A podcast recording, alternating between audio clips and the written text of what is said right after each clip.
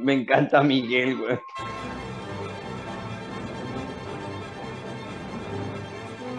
Palabras mayores.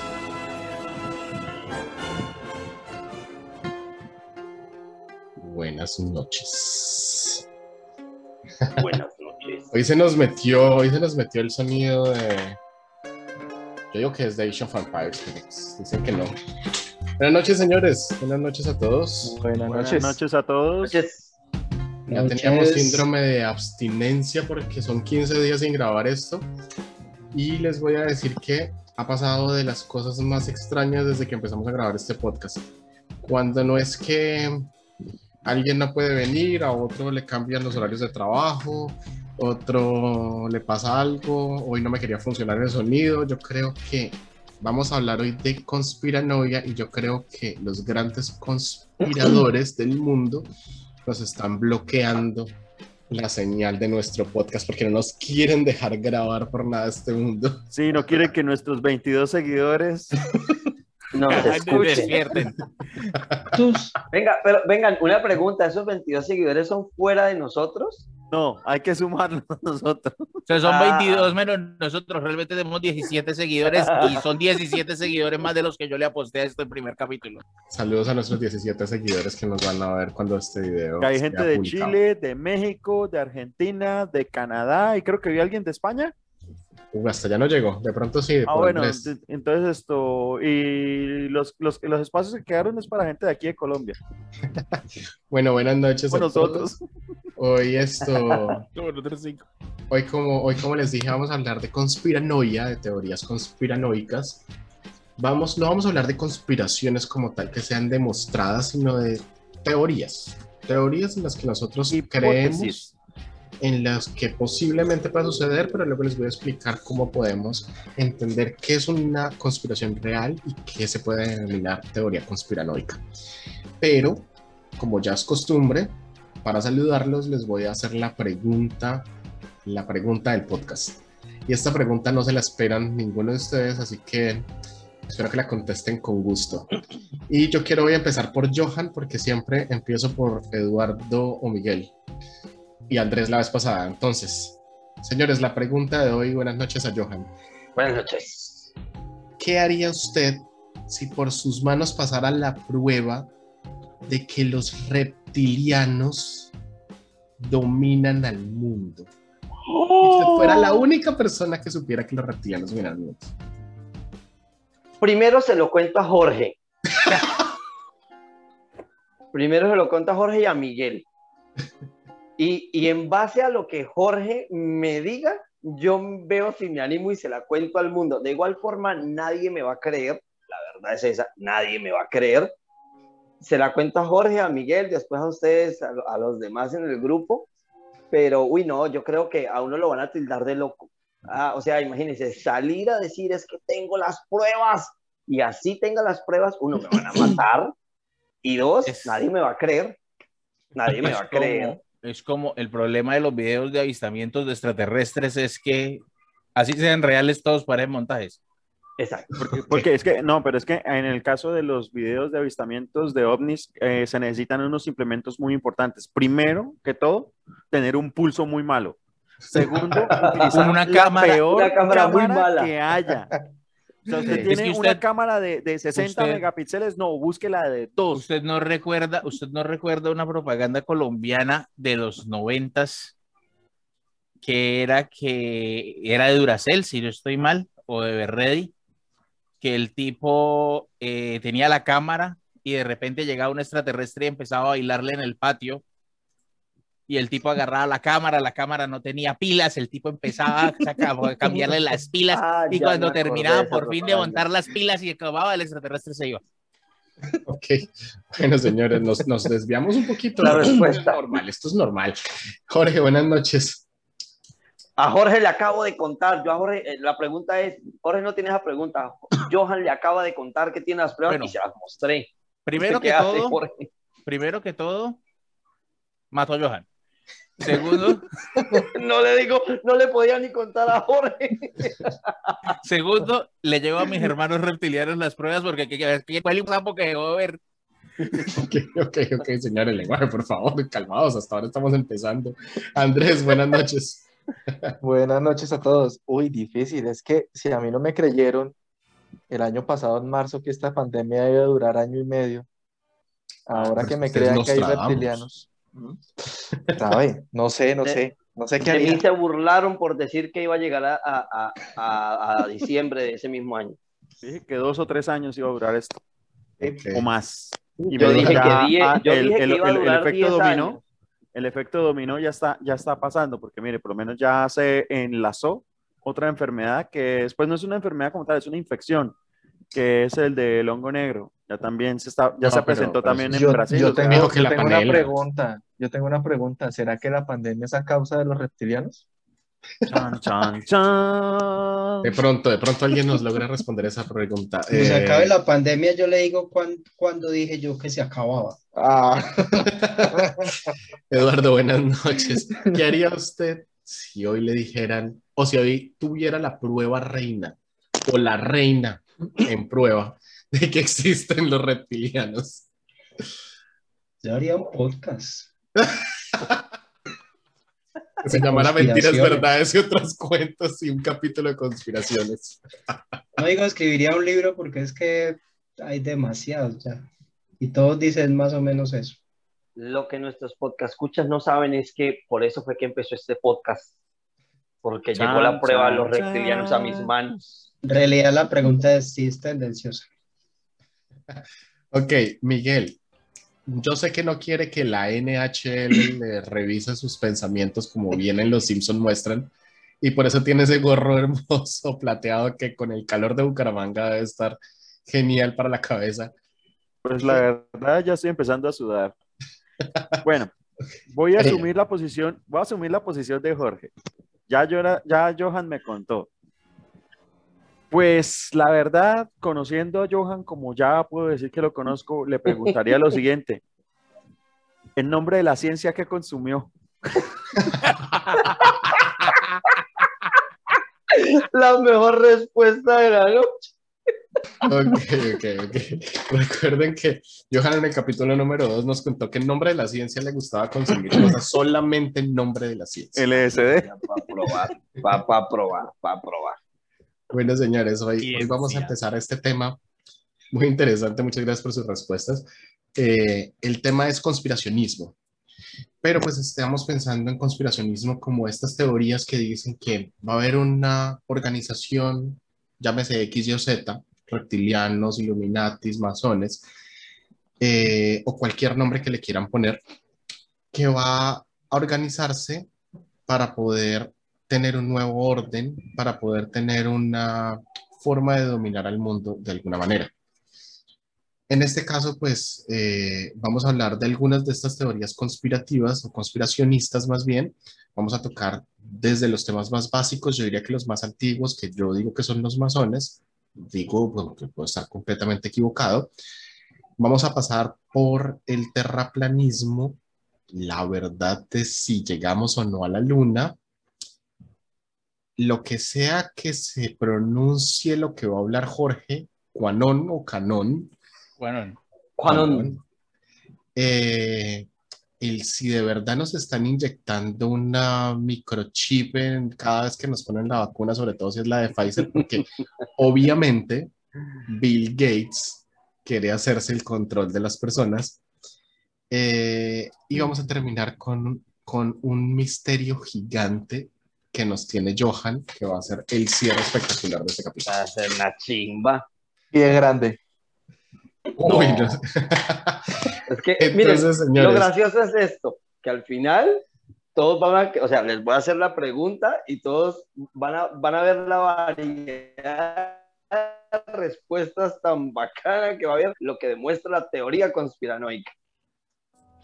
¿Ya? ¿usted no va a regalar al basilisco? Bueno, yo personalmente les quiero decir una cosa. La verdad ya no me aguanto más el calor, así que yo me retiro del caso. No. No, pero, pero si Le- hace eso, Miguel, van a empezar a leer sus lo van a pensamientos, escuchar.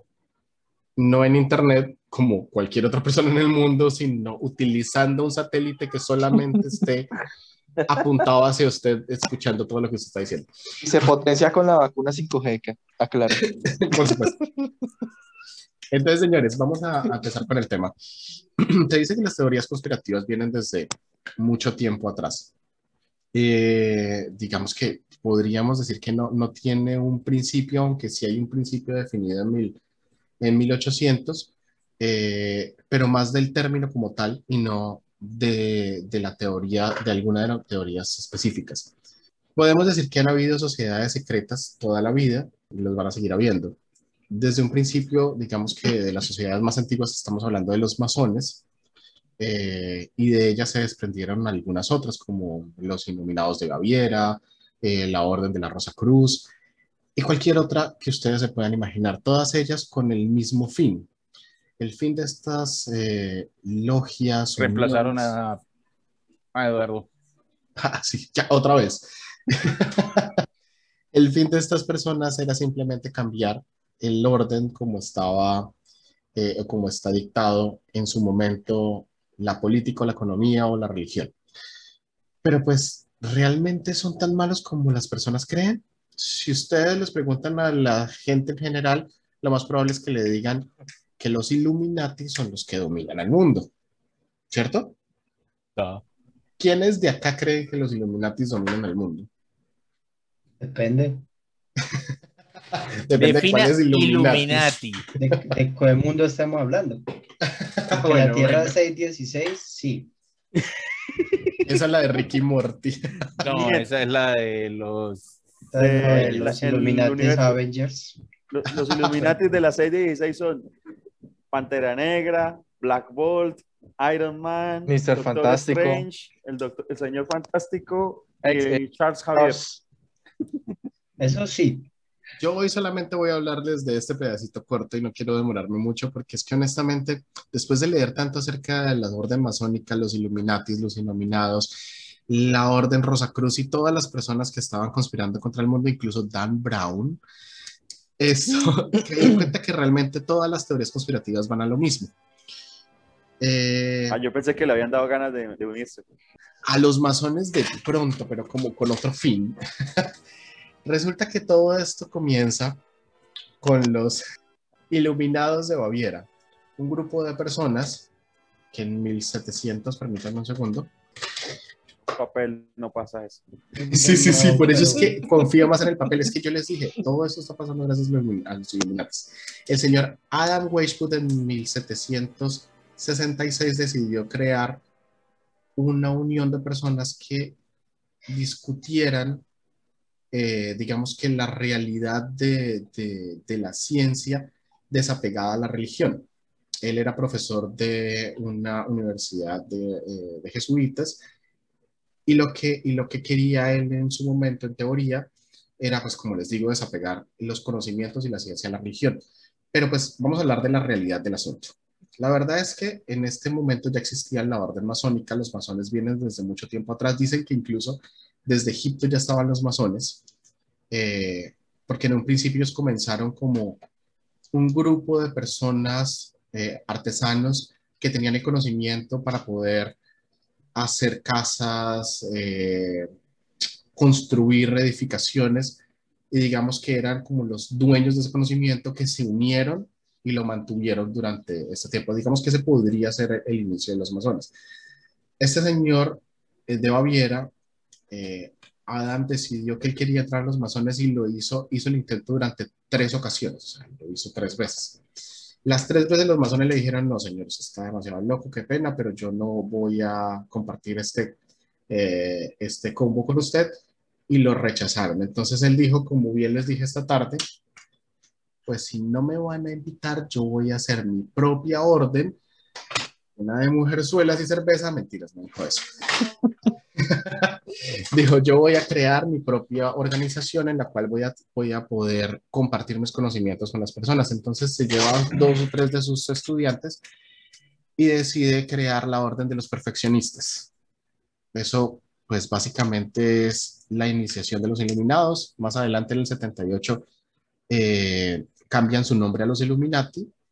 Ellos crean tres tipos de, de, de digamos que de jerarquías que iban a, a trabajar eh, de ahí para adelante, pero eh, es para 1784 que el archiduque de Baviera decide que eh, va a acabar con los Illuminati porque están interfiriendo con la Iglesia Católica. Ya el Papa Pío XVI había decidido que, o había dicho que la orden masónica y la orden de los iluminados estaba totalmente en contra de las creencias católicas y obviamente tenía mucho poder.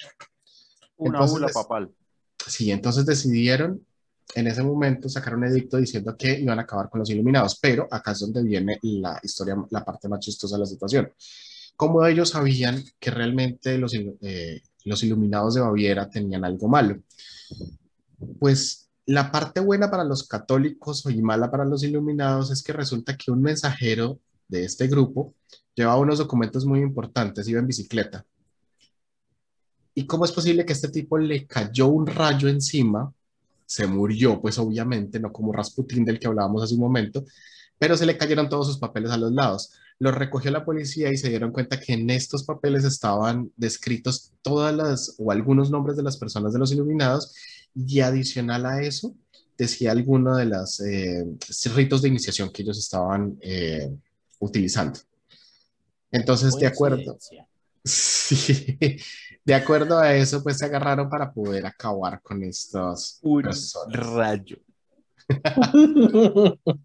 Es verdad. Es- eh, yo creo que es de las cosas más difíciles que uno puede hacer para matar a alguien, ¿no? A no ser que uno sea Thor. Pero botarle un rayo a alguien en la cabeza, pues es bastante. También podemos meterle un tiro o un flechazo y después decir que es un rayo. El caso es que ya para, para este año eh, sacaron un edicto diciendo que todos los que, los que hicieran parte de los iluminados y de los masones podían ser llevados, eh, podían darle sentencia de muerte. Entonces, acabaron por completo con la orden de los iluminados. Y hasta ahí llega la realidad de este asunto. En 1975, el señor Robert Anton Wilson, novelista tal cual como Dan Brown, decidió crear un libro que ya venía, ya venía trabajando con, con, eh, con anterioridad, pero decidió hacer una trilogía llamada Los Illuminatis. De ahí en adelante, y con mucha ciencia ficción, se empieza a hablar de los Illuminatis como un grupo que todavía persiste en el tiempo. Entonces dirán, pero, pero entonces este, eh, el ojo que todo lo ve del billete de dólar, la pirámide de los 13 pasos que hay en la parte de atrás del billete de dólar, el nuevo orden mundial, que es ese texto que aparece en la parte de abajo del mismo billete de dólar, que indica que todo es obra y gracia de los Illuminatis.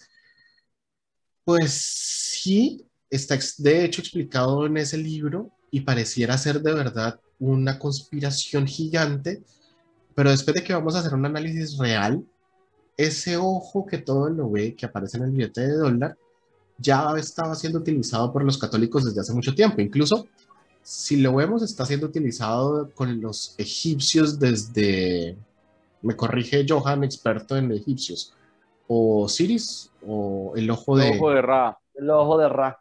Ok. Lo dijo Miguel. Un cel.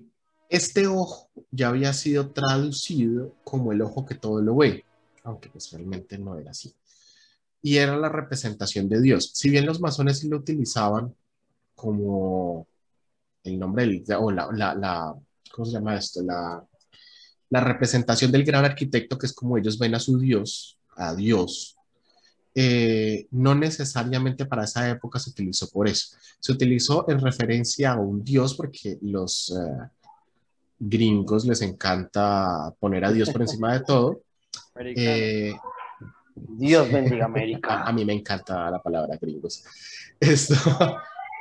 Y el texto del nuevo orden mundial realmente es una mala traducción, porque realmente lo que querían decir era como el nuevo nacimiento del orden, y hacía más referencia al nacimiento de Estados Unidos de América, eh, con la independencia de Estados Unidos de América, con las las 13 13 colonias, colonias. que hacían parte, que eran los 13 pisos de la pirámide, el ojo, que es la representación de Dios, y en la parte de arriba un texto que simplemente hacía alegoría a Dios. Entonces, digamos que todas estas teorías conspiracionistas, que es la razón por la que después de leer tanto me di cuenta que no eran más que teorías, van hacia nada.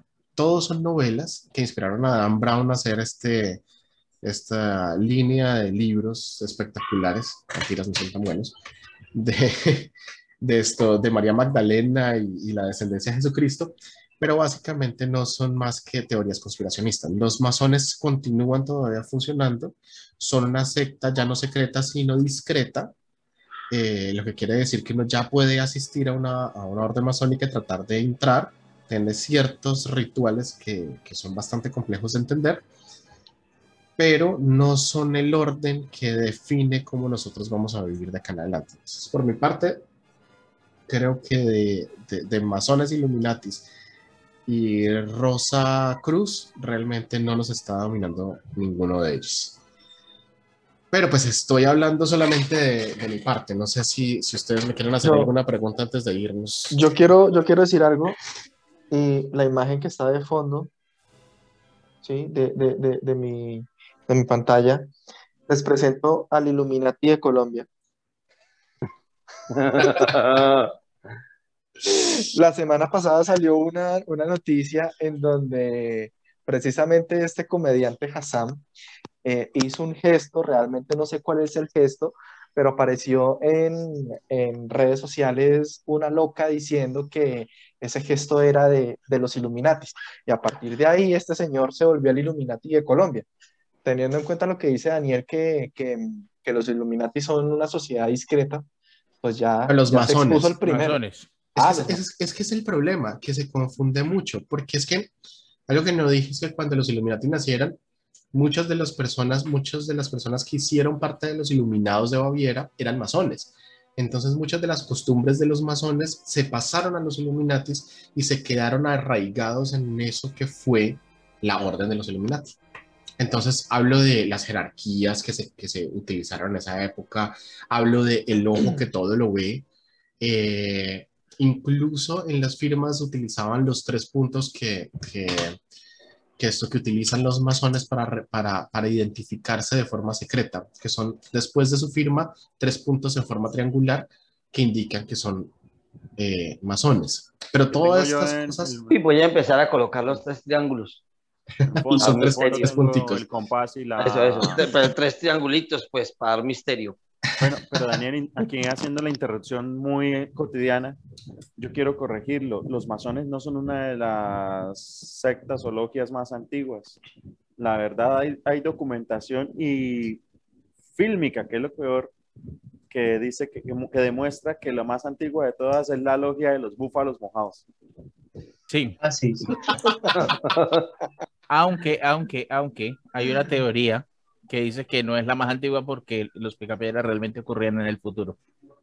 Sí, Pues yo me acuerdo del capítulo donde se encontraron con los ¿Los supersónicos. dinosaurios de dónde salen?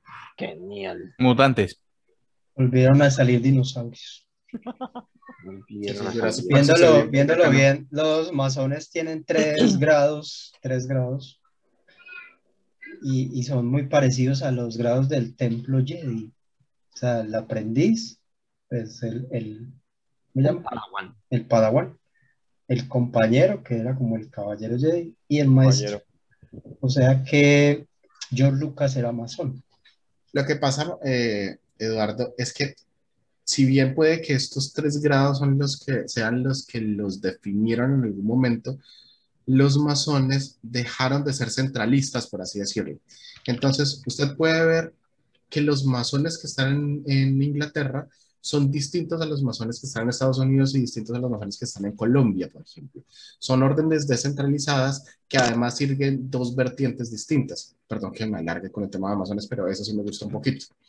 Eh, las dos vertientes son las siguientes. Una de ellas dice que toda esta religión o toda esta unión de personas, de, de los búfalos mojados o de los, ¿cómo es que era la de los Simpson? Los, los magios. Los magios. Todas estas, todas estas, Después eh, las no Homeros. Sí, todas estas eh, eh, logias o todas estas, perdón, todas eh, las, las ritos que se hacen los masones son enfocados hacia los hombres. Por eso los masones no aceptaban mujeres hasta hace relativamente poco. Igual que los bomberos voluntarios. O sea, Es- aparte de que eran masones, también eran bien machistas, no permitían mujeres, no. ¿Serio? Pero es porque, pero es porque sus ritos de iniciación son bastante...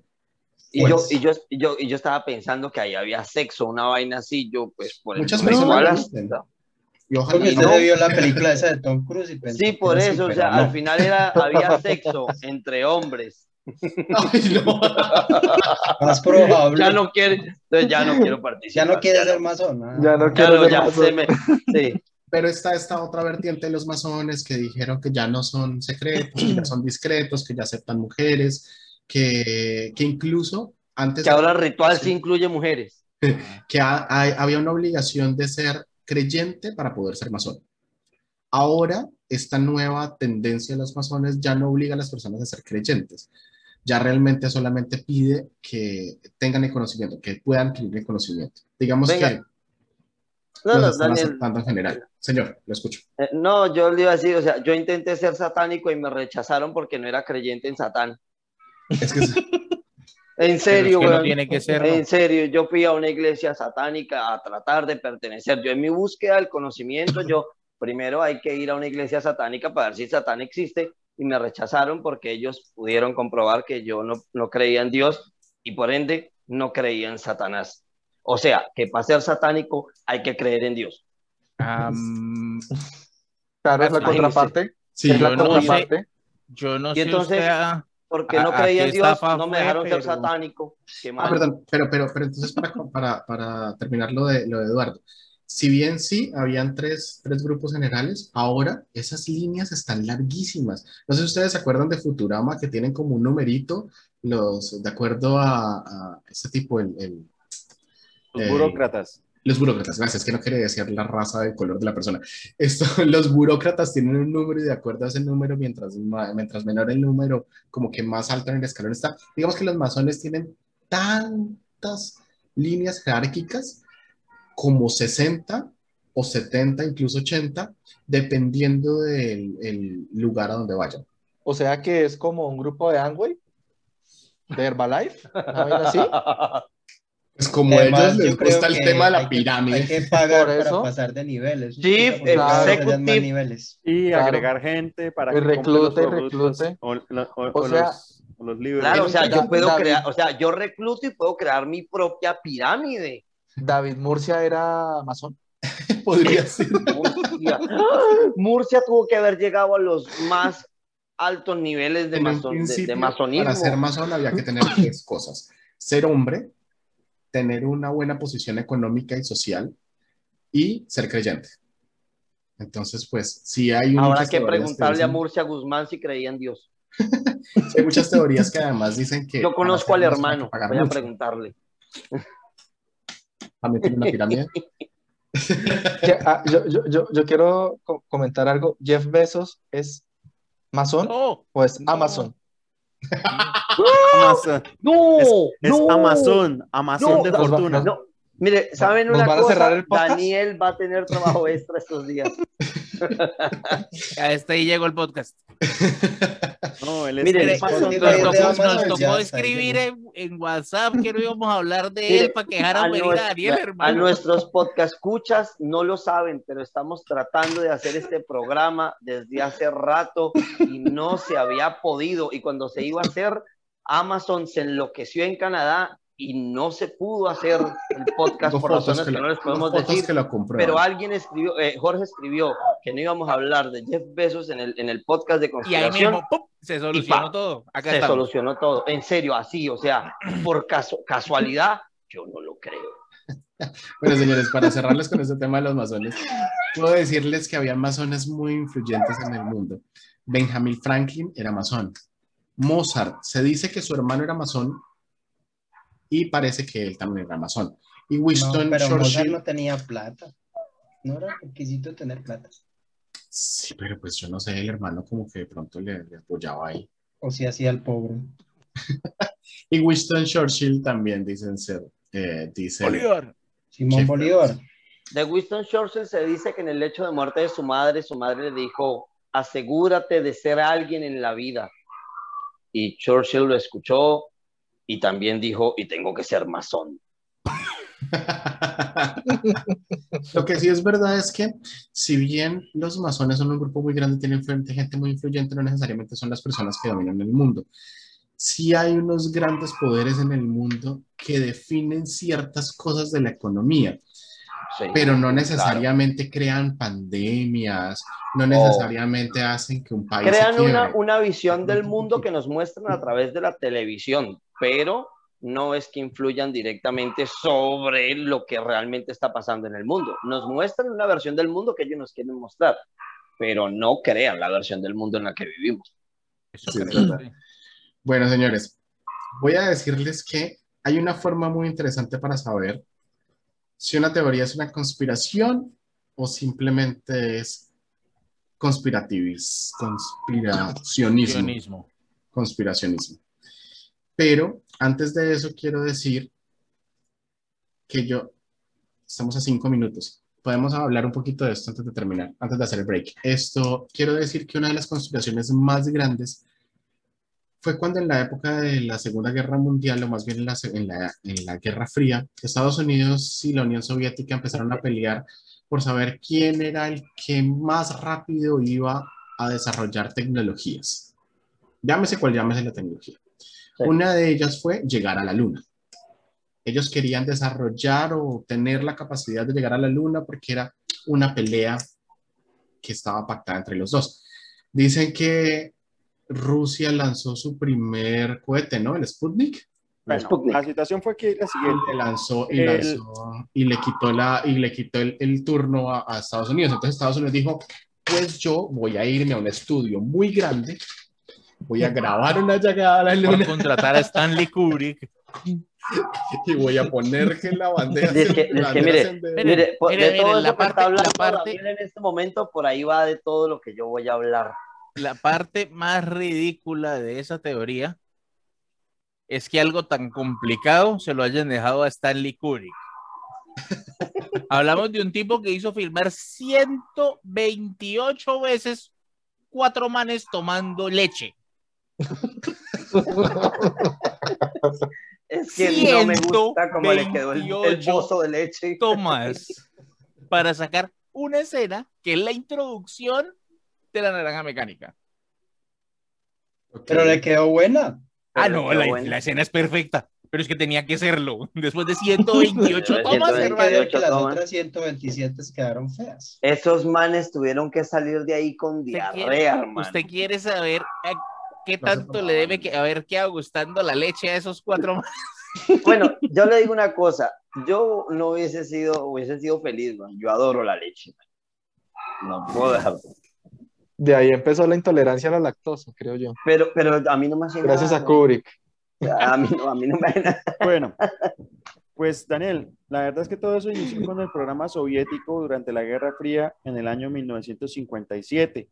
Eh, la verdad, una persona muy importante en ese proceso fue Sergei Korolev, que es una persona que es un héroe para la Unión Soviética, No eres ruso, para Rusia. soviético. En ese entonces era la Unión Soviética, así que se como y él murió en la Unión Soviética, así que se refiere a él como un ciudadano soviético. Un héroe soviético. Entonces, él empezó, empezó a, a apo- apoyar con, porque era un inventor y él tenía unas capacidades muy elevadas para crear cohetes. Y él es el creador del cohete R7, que fue donde se montaron las primeras cabezas nucleares, pero él también se dio cuenta de que podían resistir la, capa- como su capacidad de carga, eh, transportar cosas.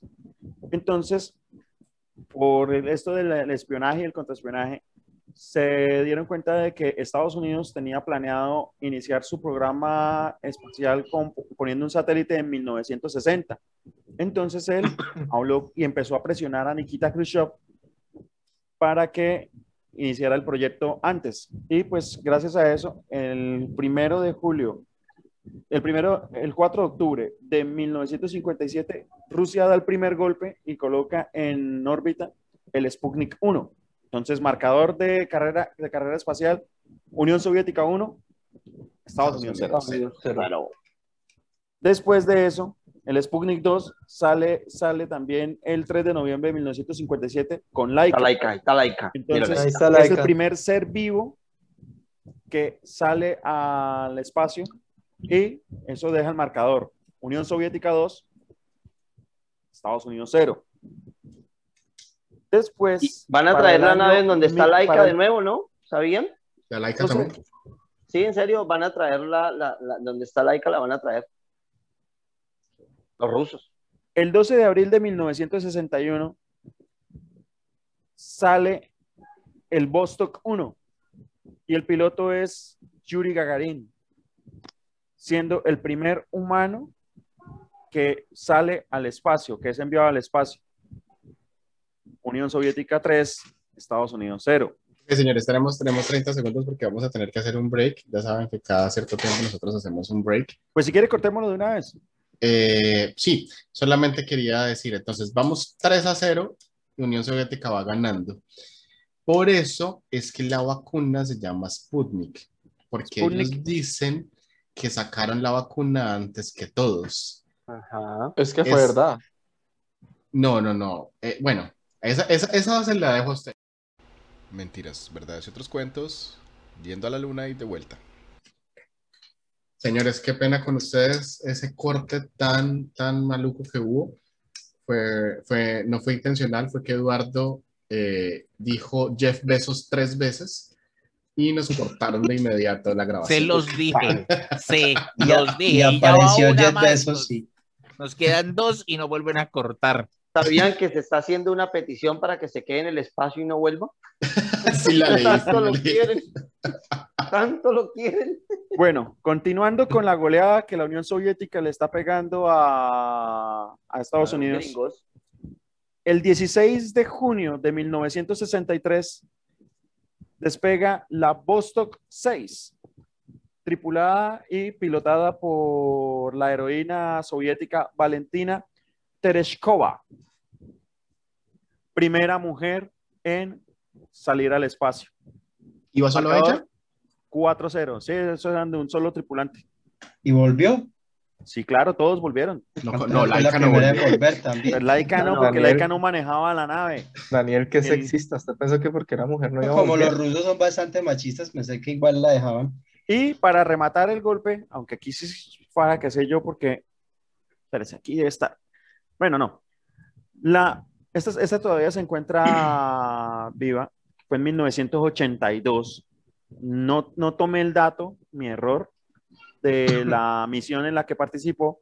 Fue la héroe, todavía la heroína soviética, aunque como todavía está viva, ya es una heroína rusa. Eh, Svetlana Savitskaya. Me disculpan los, los oyentes soviéticos o rusos que, que nos estén escuchando, porque mi, mi ruso es muy malo. Un montón. Betlana. Es Betlana. Ella fue la Svetlana. primera, no, Svetlana, Es fue la ¿Svetlana primera mujer que hizo una caminata, una caminata espacial. Espacial. Entonces, con eso ya logramos un marcador de cuánto, 6-0, 4, 5-0. Ya, Iván, ya, ya Bueno. está perdiendo por goleada. Esto parece Ya, o sea, Brasil esto, contra esto parece Alemania-Brasil. Alemania. O sea, uno ya no sabía. Bueno, Otro resulta- gol, decía uno. que el problema, el problema inició por lo parte de los, de los americanos, porque ellos se dieron cuenta de que los rusos, los soviéticos estaban envié sondas, envié eh, personas, envié, ah, demostrándoles al mundo, somos superiores a los americanos, entonces ellos no se podían quedar atrás. Entonces Y ellos entonces empezó a empezaron hacer una sus- película de cómo fueron su- al- con sus, con sus procesos, con sus procesos también empezaron a lanzar esto, varios programas para lanzar sondas, pero entonces ellos se pusieron una meta mucho más larga. ¿Para qué? Para que el gol, los goles que la Unión Soviética le hizo a, Estados Unidos fueron goles de un partido de fútbol, soccer. Pero el gol que les iba a hacer Un eh, los americanos iba a ser un, un fútbol americano, o sea, iba a ser un Sí. touchdown con gol de campo. Entonces, ¿qué pasó? En Touchdown. 1960 Sí, es que en son julio de siete 1960. puntos. Hace siete puntos. despega la Apolo 11, que es la quinta misión tripulada lanzada el 16 de julio. Empieza, no, el programa empieza en 1960. Y nueve años después, el 16 de julio de 1969, despega la Apolo 11, que fue la quinta misión tripulada. Aluniza el 20 de julio. de 1969. Y pues para que el golpe fuera muchísimo más grande, muchísimo más esto Contundente. fue transmitido a nivel mundial. No, sé, pues yo no estuve en esa época, yo la verdad no, no, no prendí el televisor, yo estaba en estaba. otro cuento. ¿Y ¿Cómo es posible que lo transmitieran tan No, rápido? no era en vivo, no fue, no, no, se No, no fue transmitió vivo, una fue- grabación, obvio, se transmitió una grabación Diferido. Ajá. en ¿Seguro, diferido, seguro? pero no, no, no, no era, no, no, no podía haber, en ese momento no había servicio de streaming. No, se es- demoraba, se demoraba, Johan, se pero demoraba. es que te- según yo entiendo, según yo entiendo, hubo una Se transmitió en vivo y en de directo el despegue, el despegue de la nave, Ah, sí. se transmitió en vivo. Y cuando lo que pudieron, cuando la, ah, la atraparon otra vez, cuando amarizó, también eso se transmitió. Pero unísono. lo que fue la misión como tal, eso se transmitió después. Sí, o sea, Bueno. no, se hizo una, una retransmisión con todo lo que, el material que ellos incluyeron, pues, pero sí, el despegue fue en vivo y el aterrizaje fue en vivo, ya, listo. Pero Bueno, sí una cosa. La, como estaban hablando Daniel y Jorge, la hipótesis con- conspiranoica, porque pues Johan, que está en un doctorado, sabe que nos puede explicar bien y también esto, Eduardo, que es profesor, que cuando hablamos científicamente existen dos palabras que en nuestro léxico suenan como sinónimos, pero en realidad no tienen nada que ver, que es la hipótesis y la teoría. Una hipótesis es una idea que uno tiene y una teoría está aprobado. Bueno, entonces las hipótesis conspiranoicas dicen que a Stanley Kubrick le dijeron que grabara las- la película y que la humanidad nunca ha ido a la Tierra, a la, a la Luna. Nunca ha ido a la Luna, que no han podido salir. Los terraplanistas son unos que pelean mucho contra ese, ese, esa idea del proyecto Apolo y de toda la Lo, lo bueno es, ¿saben algo? Que eh, el otro año un terraplanista millonario va a ir al espacio. Un a terraplanista, decir- al- o iba sea, a- un terraplanista al que le pesa el culo, por así decirlo, en, en- en- en el mundo de los terraplanistas, va a ir Y- al espacio. Iba a Va a ir decir que la ventana era un, un ojo de pescado y que todo lo que vio era falso, hermano. Eso usted no Bueno. pierda el tiempo. Pues, eh, Daniel, ¿usted tiene alguna pregunta sobre eso? Sí, sí, sí, claro que sí. Sí, sí, si realmente llegaron a la luna, ¿cómo es posible? Pero esto me estoy Daniel, haciendo, usted- Daniel, ¿usted lo está dudando? me estoy haciendo el, el- el- la persona, el conspiracionista. Si realmente llegaron a la luna, ¿cómo es posible que esa bandera de Estados Unidos que tiene atrás Andrés estuviera ondeando si en la luna no hay viento? Bueno, yo espero que Johan me ayude mucho con Sí. esto porque pues está estudiando algo que llama física y eso no es Bien. cualquier no, no pendejada. En el espacio hay vientos. En el Eh. espacio hay viento y se llama el viento solar y es por partículas. Bien. No, venga, venga, explico rapidito. La bandera Media hora más se tarde. mueve, la bandera se mueve porque es que en la luna hay gravedad, muchachos. Pero mínima, sí. Pero hay. Mínima no, si fuera mínima no se sostendría en el piso Exacto. del astronauta. O sea, difer- o sea, di- digo mínima, mínima Hay Diferente a la de la Tierra, claro. Entonces, eh, de hecho, no en los videos, yo los vi todos, se ve cuando el tipo, o sea, la estira, ¿sí? Y pues ella se arrugaba. La cuestión era esta, a ver, ustedes nunca han guardado una camiseta que la doblan, ¿cierto? Y cuando llegan y la sacan para ponérsela, quedan marcados los cuadros de como la que tenían doblada. O sea, dense en cuenta, ella trata de volver a la forma en la que estaba arrugada. Claro, esa bandera estaba súper arrugadísima. Cuando llegan y la sacan, esa cosa la tenían arrumada. La bandera trataba obviamente de volver a su forma y por eso era que se notaba que volvía, pero no era que estuviera haciendo ondulaciones de viento. Pero es por eso, es por eso. Uy, gracias, Eh, Johan. vamos a decir que el efecto es efecto acartonamiento, vendría siendo la palabra correcta. Básicamente quedó Papel mal corrugado. desplegada. Eso que quedó Sí, mal es que hay que tener en cuenta que los tipos estaban metidos en unos trajes espaciales horrorosamente Pesado. gordos, Incómodos, pesados, pesados, incómodos. y que, y que tenían según que ellos ahí no iban pues. súper cómodos en esos módulos, ahí todo, o sea, eh, de hecho ustedes pueden ver en vivo, en vivo la Estación Espacial Internacional, vaya, miren ese desorden tan hijo sí, o sea, eso todo está piñado, todo está, y en el espacio al no haber ingravi- al- a la ingravidez, hace muy difícil muchas labores que nosotros aquí damos por sentada, como doblar algo o tener algo de manera organizada. Eso, eso no es así, o sea, a uno le toca agarrar y, y es que eso no se queda ahí, o sea, uno deja algo acá y esa cosa empieza a moverse. Y entonces a usted la única que le queda es como decir ponerle un pizapapeles, algo allí encima, deje de moverse. Pero sí les voy a hacer una pregunta real. Eh, hay una frase muy, muy, muy famosa, la de un pequeño paso para el hombre, un gran paso para la humanidad, de Neil Armstrong, ¿sí? Esta- también la esta otra frase- parte también la hay. Esta, esta, esta frase fue pronunciada mientras Neil Armstrong daba el primer paso, ¿cierto? Sí, y hay algo más, sí. hay algo más, es una, hay una frase más que dice, pero esa nunca, es famosa, pero solamente entre los que Los que saben profundizan. Pregunta, es-. ¿Cómo Eh, hicieron? dice, cómo- dice él, buena Perdón, suerte, y menciona, menciona a, a una persona, creo que es Mike, buena suerte, Mike. Ah, sí. Y pues voy a, voy a dar la explicación, y es que de pronto Mike no sea, de pronto es la para el primer nombre que me viene a mí a la cabeza. Cuenta él en una entrevista que le hicieron que por qué dijo eso y dijo, pues la verdad es que cuando yo era niño yo escuchaba mucho a mi vecino pidiéndole algo en particular a mi vecina, que era una posición sexual, para no entrar más en grano. Entonces ella decía que no, que no, que no. Cuando el hijo del vecino está en la luna, lo hacemos. Entonces, buena Él suerte. Mike. Sí, buena Señor suerte, Gorski, Mike. buena suerte, señor Gorski. Sí, buena suerte, señor Gorski. Yo también le hubiera, yo también le hubiera deseado buena Yo suerte. por eso, yo por eso dije que ya, ya lo había averiguado, yo, yo lo iba a decir hace, en un rato, pero muy buena punta. Bueno, Pero Bueno, yo solamente, yo Pues solamente voy a a una Mike, cosa. entonces. Señor. Yo solamente voy a decirles una cosa. Obviamente, el aterrizaje en la luna es falso porque la luna no existe. Es La luna es una proyección. Bueno. Para- Perdón, Para perdón. los que- para los terminar, que- para terminar mi pregunta, Miguel, ¿cómo hicieron para grabar a Neil Armstrong si era el primer paso? O sea, que alguien más. Póngale cuidado. No, Allá no, voy. ah, no, eso sí no fue así. No, espere, espere, espere, espere, espere. Voy, voy allá, voy allá y usted complementa, yo. Resulta de que esa no fue la primera vez que, Claro que un- se bajaron. algo, algo de, la de los seres humanos llegaron a la luna. Todo inicia con el programa soviético otra vez, y el programa soviético era un poquito más explícito, se llamaba Luna. El Luna 3, el 4 de octubre de 1959, esos son goles que no nombran por ningún lado, pero son goles, porque estamos otra vez antes de que iniciara el programa americano. El 4 de octubre de 1959, la, la sonda Luna 3 fotografía la cara oculta de la Luna.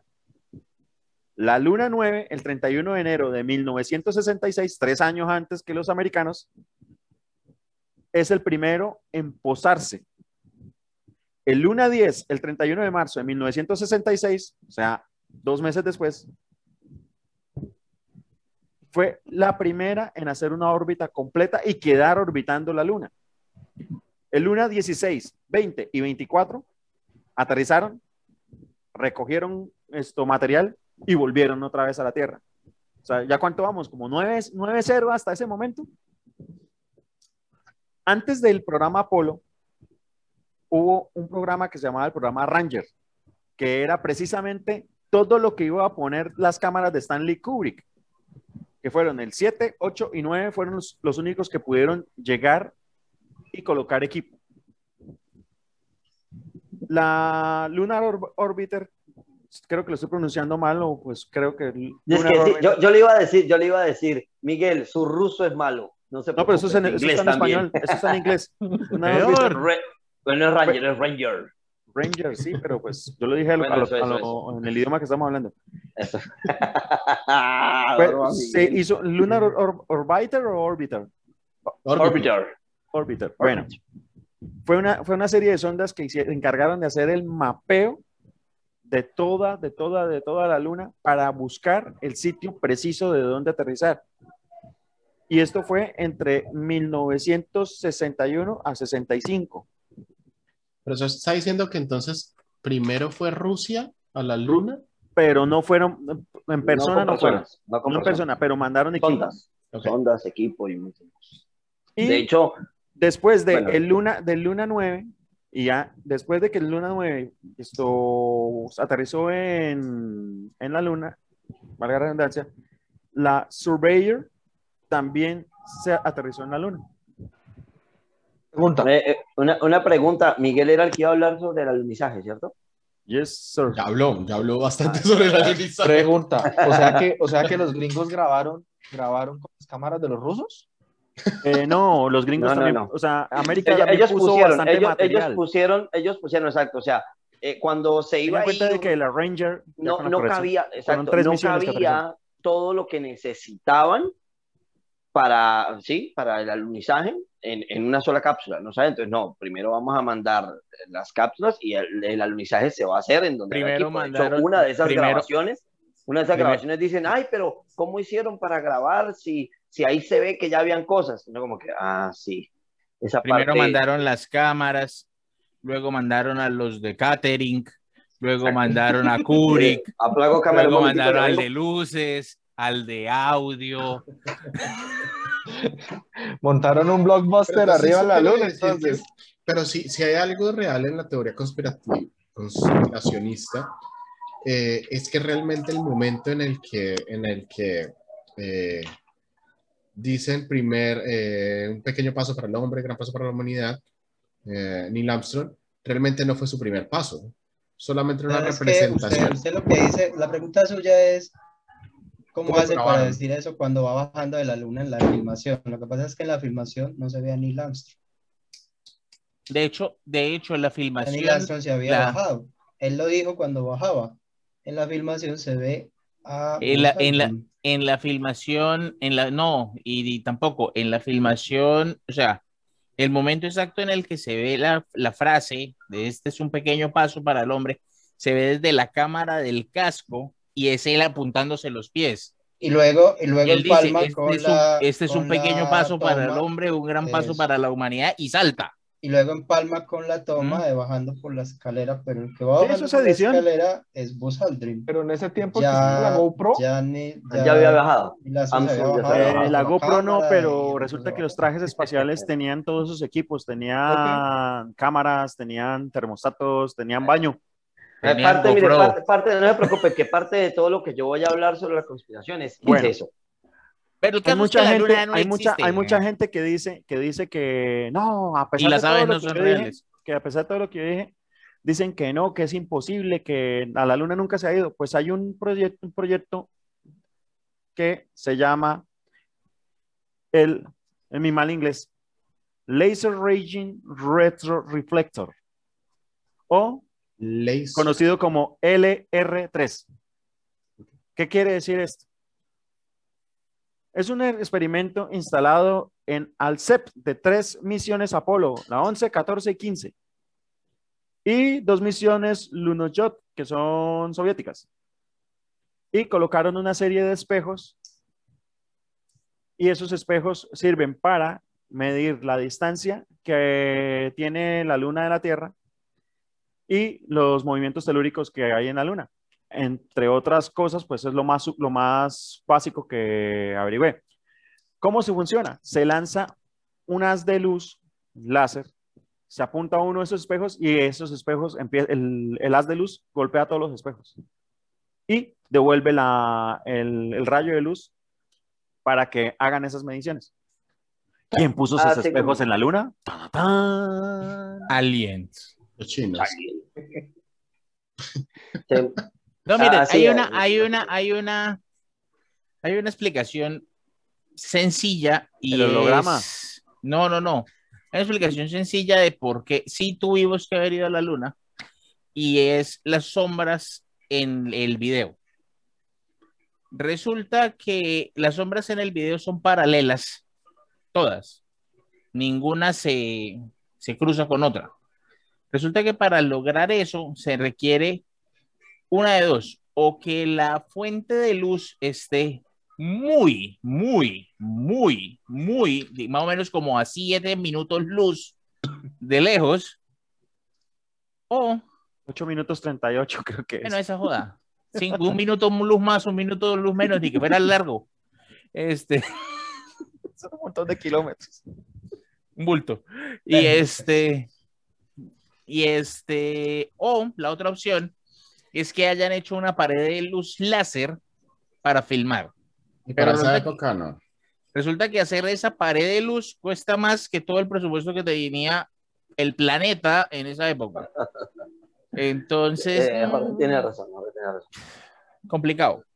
Pero el caso Además, es que al final todo es falso porque nunca llegamos a la luna, porque la luna no existe. La luna es un holograma que está ahí para tapar a Nibiru.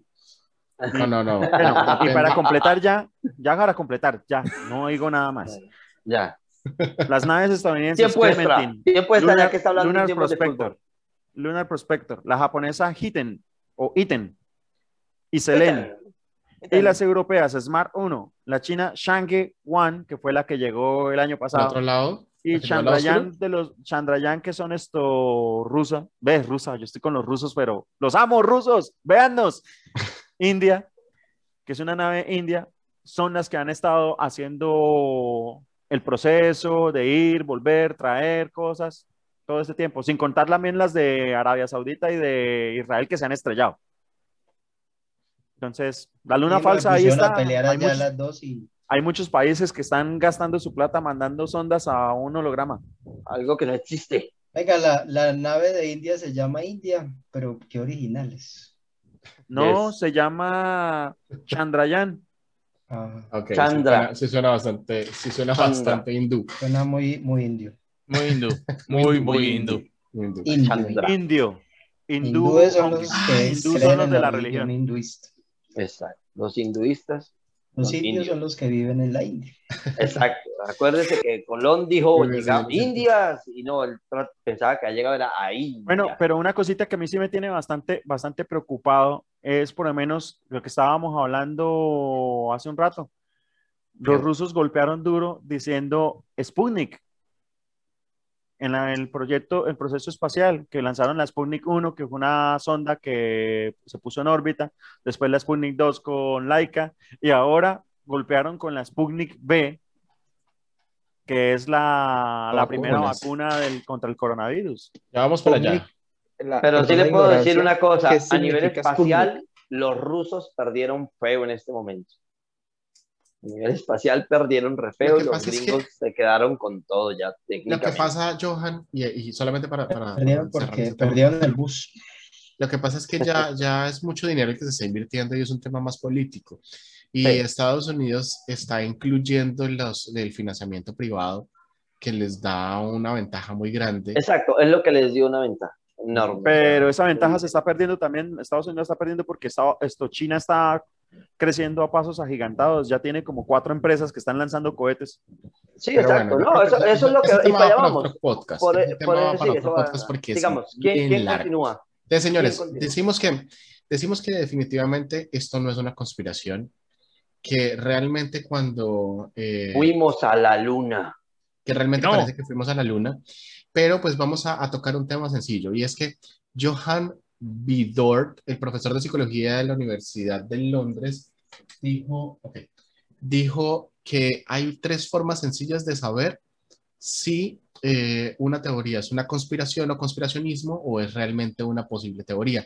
Y es que pueden existir o siempre existen tres cosas principales. Que haya un conspirador, o sea, que haya una persona, llámese el grupo específico XYZ, el grupo farmacéutico, masones. no sé qué, los masones o los grupos políticos XYZ, que haya un plan en el cual la principal eh, eh, meta de este plan será hacerse dueña del nuevo orden mundial o hacer un nuevo orden mundial o mandar sobre todo el mundo y adicional a esto hay una manipulación masiva en donde los medios de comunicación y todo alrededor de esta conspiración esté funcionando para que nadie más se dé cuenta que esto es, este secreto es un secreto. Cuando estas tres cosas se unen, lo más probable es que ustedes, señoras y señores, tengan una teoría conspiracionista. Jorge. La tengo. Paso, Se pa- le pa- paso la cámara Jorge. para ver a Jorge. Lo veo, Jorge. La tengo. Les tengo la conspiración. No una conspiración, La, la conspiración. Resulta que por allá en el 2016 Muy nuevo. cuando se revelaron los emails de Hillary Clinton, mencionaban mucho una pizzería. Con los tiempos de Snowden, ¿verdad? Sí. El, el llamado Pizzagate. Eso fue el Pizzagate, efectivamente. Y era la pizzería Comet. Una específica, no todas las pizzerías Comet. Y entonces se inició el rumor de que esa pizzería era el centro neurálgico de una operación de trata de blancas controlada por Hillary Clinton. Oh my God. ¿Mm? ¿Trata de blancas? Sí. Ok. Hasta aquí vamos ahí. Resulta que eso terminó en muchas cosas. Eh, por un lado, eh, Hillary Clinton diciendo que ella no está involucrada en trata de blancas ni prostitución. Y por el otro lado, que ese era el marido de ella, y que por el otro lado, él terminó en un tipo con una escopeta entrando a Pizza Comet a, dar, a, tirar, a hacer tres tiros al aire y a exigir que liberaran a los prisioneros. Welcome to America. Los van a Eh. cancelar esta vaina, los van a cancelar por seguir hablando de Estados Unidos. Ya dijeron 10 pesos, no, tres, cuatro veces. Este, Yo, Jorge, una cosa. Usted me está diciendo que Toy Story basó su pizzería en esa pizzería. No, Mm, esto fue no. después, esto fue Fue después. después. Sí. pero es una gran coincidencia. Ok. Bueno, Ya sabía que iba a pasar. Resulta que en el 2017, un año después, en lo más profundo, o sea, en el agujero más oscuro que existe en el Internet, que se llama 4chan, eh, Existía, porque ya ahora, ahora ya no es lo mismo. No, ahora es eh, 8kun. Pero ya, ahorita, ahorita nos mudamos de, de- agujero oscuro. Pero ahora, en el agujero más oscuro que existía en el 2017, que era 4chan, aparece un tipo que se hace llamar Q. ¿Mm? El origen de esa Q tiene toda una serie de teorías al respecto, desde que es un nivel de manejo información del gobierno hasta que simplemente es lo que 4chan ponía de, de default a cualquiera que no pusiera el nombre e hiciera una pregunta, a question, Q. Pero el caso es que Q aparece y empieza a publicar lo que él llama Q-Drops. Son unas imágenes. Esperen a ver si puedo compartir una de ellas que tienen un montón de texto por todos lados y no parecen tener sentido, a menos claro que usted crea que eso es un código ultra secreto que está revelando datos de vital importancia. Ahí pueden ver, el, ese es el primer Q-drop que existió. Ok. Ujú. Eh, Por allá veo algo que dice CO. Por ahí dice Obama, control, militares, voluntad, POTUS, Sumari, People. El el caso. Resulta que de estos, la primera tanda fueron 17 imágenes similares. Entonces los analistas de Q empezaron a tomar todas estas imágenes al azar y empezaron a llegar a la conclusión de que estaban hilando ca- cabos para demostrar que no solo Hillary Clinton sí era culpable, sino que además toda la, toda la izquierda eran parte de una cábala oscura y malvada de asesinos y traficantes que torturaban niños para eh, crear una sustancia que, se hace, que ellos llaman adenocromo para poder extraerla y luego inyectársela a ellos y bañarse en la sangre llena de adrenocromo de esos niños torturados para vivir eternamente. Madame Batory modernos. Se lo juro. Sí, es lo verdad. Modernos. Pero, pero de hecho, tecnología. de hecho, has- hasta donde entiendo, por eso es que, por eso es que a veces dicen que las, ah, el líder principal de esta, de esta secta o unión, orden, lo que sea, Quanon. eh, Quanon, eh, es, es, es- esto, el anterior Dicen que presidente si de Estados Unidos. ¿no? No, no, no, no, ya cae. vamos allá, ya vamos allá, espéreme, espéreme. Ya vamos allá, no hemos Ok. llegado. Después de esos 17, resultó que Donald Trump Ajá. era, no era nada más y nadie menos que el Mesías que venía a salvarnos de la cábala oscura de asesinos semivampiros, que además incluía su- a su líder, Tom Hanks, y todo Hollywood. Por lo de, por lo de los, lo de la, la orden esta donde está Tom Hanks. Sí, Ese es otro, ese es Tom Cruise, no, perdón. ese es Tom Cruise, pero no. Esta- me confundí con Tom Cruise, sí, perdón. Sí, No, el la caso-. Sí, sí. el caso se pone aún mejor. Resulta que todos los mensajes extraños y todas las maneras de eh, hablar sin sentido que realizó Trump, como cofefe o cosas de esas, eh, eran claves y eran códigos para especificarle a los seguidores de Q datos específicos No, no. acerca Bueno, de cómo ellos, de cómo él estaba salvando el mundo. O sea, ese, ese era como Duque, o sea, que él sacaba sus vainas para ver, para demostrar cómo estaba. O sea, él era tan peor. inteligente que parecía idiota cuando hablaba, pero era Exacto. porque era demasiado inteligente. demasiado inteligente. Sí, Wow. No pero entonces, aún más todavía. Cu- cuéntame más, que- cuéntame más. Resulta que ustedes saben que Trump creó un comando espacial para, para de los Estados Unidos, un Space Rangers. No, Sí. Imagínense, no le podría poner de otra forma. No, sí, son reales. Vayan, búsquenlos. Son reales. O sea, no les estoy mamando gallo. Esto no es parte de una teoría conspirativa. Esto, es- esto pasó. Resulta que esto pasó, dicen los seguidores de Q, porque la cábala no son los asesinos de niños traficantes semivampiros que viven eternamente en Hollywood y en toda la izquierda, sino que además la cábala es un grupo de seres o extraterrestres o interdimensionales o reptilianos o que vienen de la Tierra hueca o de las tierras más allá de la Antártida. ¿Mm? ¿No son Anunnakis? Se volvieron ser. todas las teorías conspiracionistas, hicieron como un salpicón y de ahí salió eso.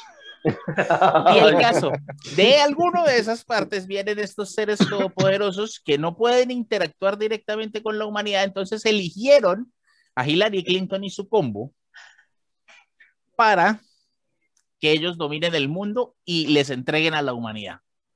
Y aquí no adivinan cuál es el medio con el que les van a entregar a la humanidad. El COVID. La vacuna La sí. vacuna.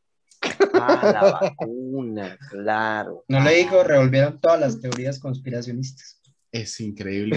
Pero, pero ¿de dónde viene ese nombre, eh, Jorge? ¿Cuál? ¿De dónde es este? ¿De dónde es el nombre de Quanon? Q, eh, Q viene de Q, el tipo que hacía, Ajá, de, que publicaba los Q, los Q drops. ajá. Y Anon es porque era un usuario anónimo. Entonces, todo usuario anónimo en 4chan se, era conocido como un Anon. O Uy, sea, un- uy, cuidado, cuidado con, con esto, con 4chan. Yo les tengo mucho respeto a ellos. De hecho, yo, yo estuve viendo hoy bastantes videos acerca de este Quanon y recuerdo haber visto un video de un tipo muy gracioso diciendo que si ganaba el nuevo presidente de Estados Unidos, eh, recuérdame el nombre por favor, que estoy desmemoriado. eh, Biden. Biden. ¿No sabe Biden. cómo se llama el que si ganaba Biden, eh, Quanon iba a acabar con Estados Unidos. No, no, no, no, no. Espere, espere que no he terminado, hermano. Espere que. Ah, bueno, listo. Y aquí Cuatro viene lo minutos. más, lo más bello, lo más bello. Resulta que Biden ganó, ¿cierto? Sí. Yes. pero resulta que el día que él hizo la posesión no es el día en que se debía hacer la posesión porque esa es una fecha que hicieron mucho después, sino que la fecha era en julio originalmente, cuando se posesionó el verdadero presidente de los Estados Unidos. Entonces resulta que eh, Donald Trump todavía es presidente de los Estados Unidos, pero nosotros no lo sabemos. Y no solo eso, No. sino que la tormenta viene en camino. La tormenta es este concepto que ellos se inventaron de que en cualquier momento Donald Trump va a enviar a sus fuerzas leales dirigidas por el hermano menor, que ya se murió, pero no se murió de verdad, de Kennedy, Wow, no, no. para, Cuéntame más, esto está interesantísimo. para, para, para, esperen, para arrestar a todos los miembros de la cabala, Ok, extraterrestres o no extraterrestres, ok. y luego se va a hacer una serie de ejecuciones masivas públicas para que todo el mundo vea que la cábala fue destruida y que ya no hay un estado profundo que controla todo. Y entonces, en ese momento, este Donald Trump va a quedar como presidente vitalicio de los Estados Unidos después de haberla liberado por segunda vez. No, lo- no dudo que Donald Trump debe, debe adorar esta teoría. Donald Trump pasó toda su campaña no diciendo que ellos estaban locos. Y de hecho, de hecho, ahora, eso parece muy chistoso, pero es un problema gigantesco porque hay senadores de los Estados Unidos que son miembros de QAnon. Hay, han detenido miembros de QAnon con explosivos y con armas y con planes específicos para realizar atentados contra miembros de la izquierda para liberar a los, a los niños. ¿Mm? Ok, sí, Jorge, pero, pero, estos, pero esto ha sido como situaciones no organizadas, ¿no? Es decir, si No, bien- es que, pero es que, por ejemplo, la toma del, del Capitolio fue organizada por miembros de Q. De hecho, uno de los tipos más importantes que cayó era un tipo que se hacía llamar el Q Chaman, El que se vestía con, con tenía ese- piel. el que se no, vestía con pieles y eso. Un Muy caricaturesco, muy caricaturesco ese tipo. Es que ahí es bueno. donde uno ve la calidad de personas, el tipo de personas que creen en estas vainas. El caso, ahí está, se les tiene. Y tiene todos los componentes que usted dijo. ¿Me los repite? Ok, perfecto. Sí, sí, perdón, perdón, qué pena. Es que me, me, me, me metí en el cuento. O sea, si Tienen estamos... que tener un, un grupo conspirador, ahí está perfectamente. Check, Eh, Quanom, tienen que tener un plan para dominar el mundo, check. check. Y tiene que tener una manipulación masiva de los medios, aunque no lo hablamos mucho. Sí, Pero- pues eh, teóricamente todo el que no sea Fox News es parte del, de la cabala. Para, para, para Oh. nuestros oyentes en Colombia, Fox News para Estados Unidos debe ser algo así como RCN o Semana RCN. para Colombia. Semana, semana. Semana, sí, que son más lambones y arrastrados. Ay, yo no quiero decir eso, pero bueno. Pero bueno, ya lo Ah, dijo ya. yo. Es una zona segura del Mire, mundo. ay, qué Eh, señores de Forchan, cualquier problema no es con nosotros, es Johan. Sí, sí, soy si yo. Yo necesitan la dirección, me envían un email, yo sé que ustedes pueden conseguir mi mail. Yo y yo les paso la dirección donde vive. responsabilidad. 40 Eso, haga. segundos. Si van a hackear a alguien, que sea él, por favor. Eso. Ahí la tienen. La madre de todas las conspiraciones. Pero todavía nos falta depende de una. usted cómo lo vea. Todavía nos falta un par todavía, entonces vamos a ir a un pequeño break. Vamos a volver a ver si esta tierra plana nos deja poder continuar. Y nos vemos en un momento, por favor. Buen día. Saludos a nuestros amigos de Forchan. Te queremos, Forchan, te queremos. Bueno, una última cosa, ya que volvimos del corte, quiero dejar esto en claro. Así como la luna no es real, las aves tampoco. Quería ponerles Las aves- música de fondo. Las aves son drones del gobierno para vigilarnos. No eran las moscas. O sea, No, que ayer, me, pájaros. En los, Simpsons, en los Simpsons sale mucho lo de las palomas con cámaras. Ayer me comí una pechuga de drone. Está buena. Muy bueno. Pero, por ¿qué fin. tipo de dron era la pechuga? ¿De Bariactar o...? Pues las, la- las gallinas no Mírenlo, vuelan, así que mírenlo. probablemente las gallinas sí Despierte, reales.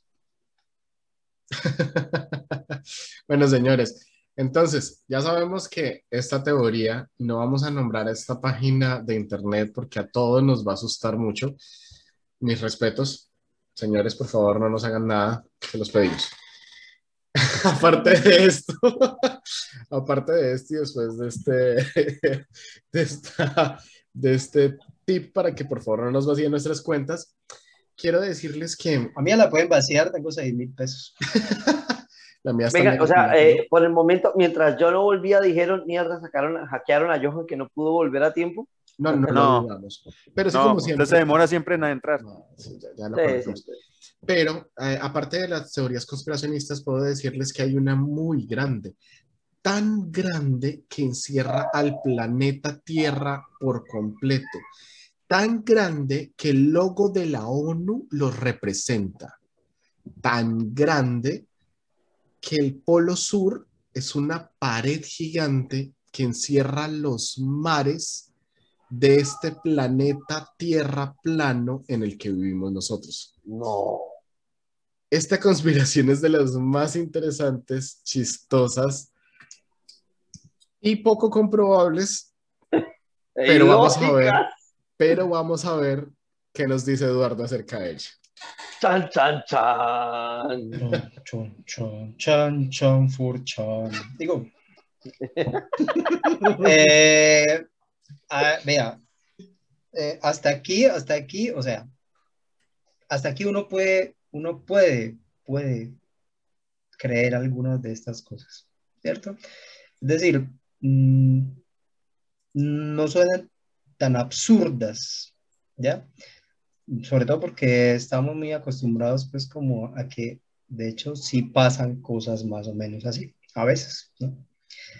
No, no, no, no se le hace a uno raro, por ejemplo, que haya un grupo de élites intentando controlar el mundo. Pues básicamente eso es lo que hacen las élites. Eh, y así por el estilo, bueno, ahí dentro de, dentro de todas las locuras uno puede sacar como punticos de verdad, ¿cierto? O, o podría llegar a sacar. Pero cuando uno se mete en esta vaina del terraplanismo, sí ya definitivamente pierde totalmente el horizonte. Total, o sea, aquí ya hay una caída, una Uy, caída. pero, pero venga, le digo, Eduardo, Plomo. yo no, yo no había escuchado de los Cuanón y uy, no, le hacen competencia, yo. Los de se Cuanón han y los terraplanistas se dan duro, se se dan han duro. esforzado, se han esforzado por ganar clientela. Eh, pero sí, de verdad que el terraplanismo es, es, es bravo, es bravo. A ver, decir que, que hay, un montón de cosas ahí metidas, y, y ese es el- también uno de los grandes problemas de las conspiraciones, y es que mm, suelen mezclar verdad y mentiras. Entonces, eh, en esa mezcla, pues a la gente, a- a- hay, perso- hay personas a las cuales les es difícil distinguir, porque al fin y al cabo mm, existe ahí. Por ahí lo decía alguien hace rato, que no sé si, si El fue fondo de Jorge. Ah, Era, ese no era. perdió la magia. Rompió la cuarta pared, por favor. Rompió la cuarta pared. Entonces, eh, decir que desde hace miles de años que se tiene la idea de que la Tierra es redonda, listo, que la Tierra es esférica. Es decir, eso no es algo de Grecia. Que se descubrió pues hace poco, o que lo descubrió Colón, que ahorita hablo de eso, ni nada. O sea, realmente desde la época, precisamente desde los griegos antiguos, Aristóteles, Hace más de Eratóstenes, dos que mil de años hecho se sabía que la midió Tierra era la circunferencia La terrestre circunferencia de la Tierra. Hace más de Con- dos mil con- años se sabía que la Tierra era redonda. con una precisión fuertemente, o sea, creo que alrededor del Impresionante. 1% de fallo. Menos Eh, del 0.6% del margen de error. Sí, lo que pasa es que como no se tiene claro realmente, él lo en estadios y como no sabemos cuántos medía realmente exactamente un estadio, entonces digamos Sí, que exacto. puede estar ahí dentro del margen. Ahí dejaba el Pero margen. el hecho es que para el momento, pues impresionante. Claudio Ptolomeo, que, que pues fue otro astrónomo y astrólogo por allá en la, en la Alejandría antigua, ya, ya como 100 años después de Cristo, que entre otras cosas in- inventó, desarrolló los sistemas de longitud y latitud que todavía utilizamos. Eh, dibujó un mapa, famoso el mapa de Ptolomeo, donde representaba la Tierra pues como una esfera. De hecho, este mapa de Ptolomeo es curioso porque se, se tiene evidencia de que Colón conoció el mapa de Ptolomeo y el mapa de Ptolomeo está malo. No porque la Tierra sea esférica, sino porque le quita más o menos como unos 10.000, 12.000 kilómetros a la circunferencia, y por eso Colón tenía la idea, la ideota, de que, de que podía llegar desde, desde Europa, podía llegar hasta las Indias, navegando por el otro lado, porque pues en, el mapa se ve una cosita cortica, ¿cierto? Entonces él estaba obsesionado con la idea de que era un- una cosita cortica.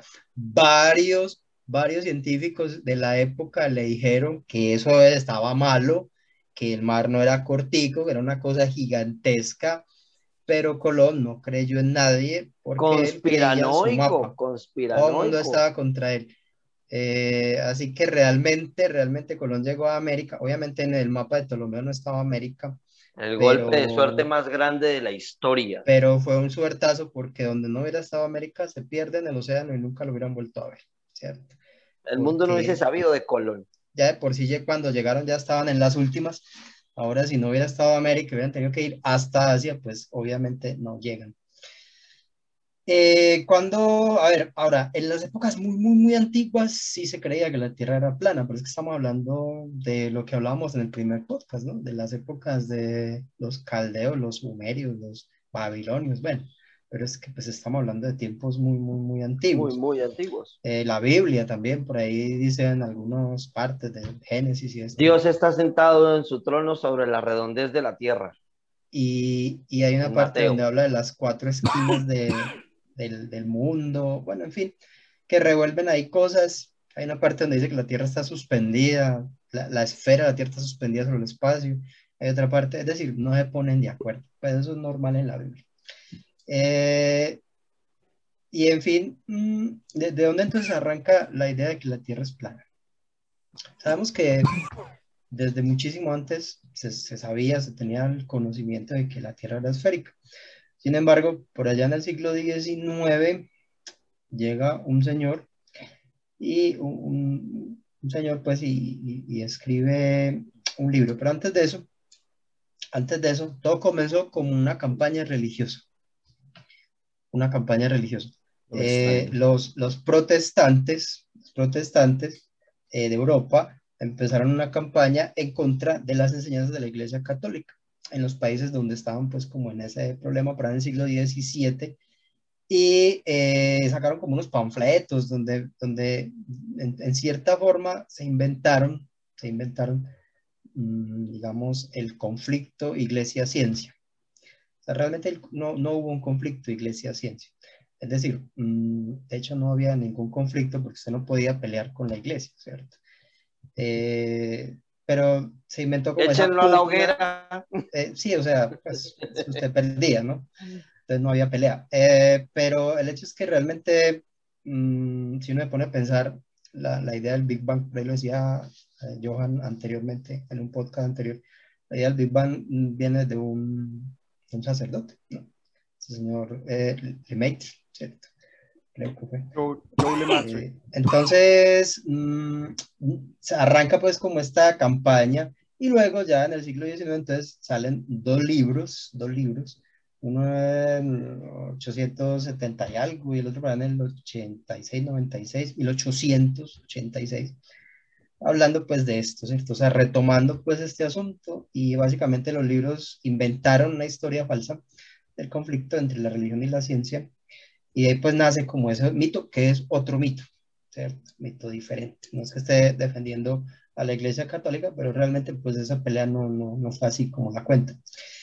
Eh, y de eso se da un brinco gigante hasta el 2014.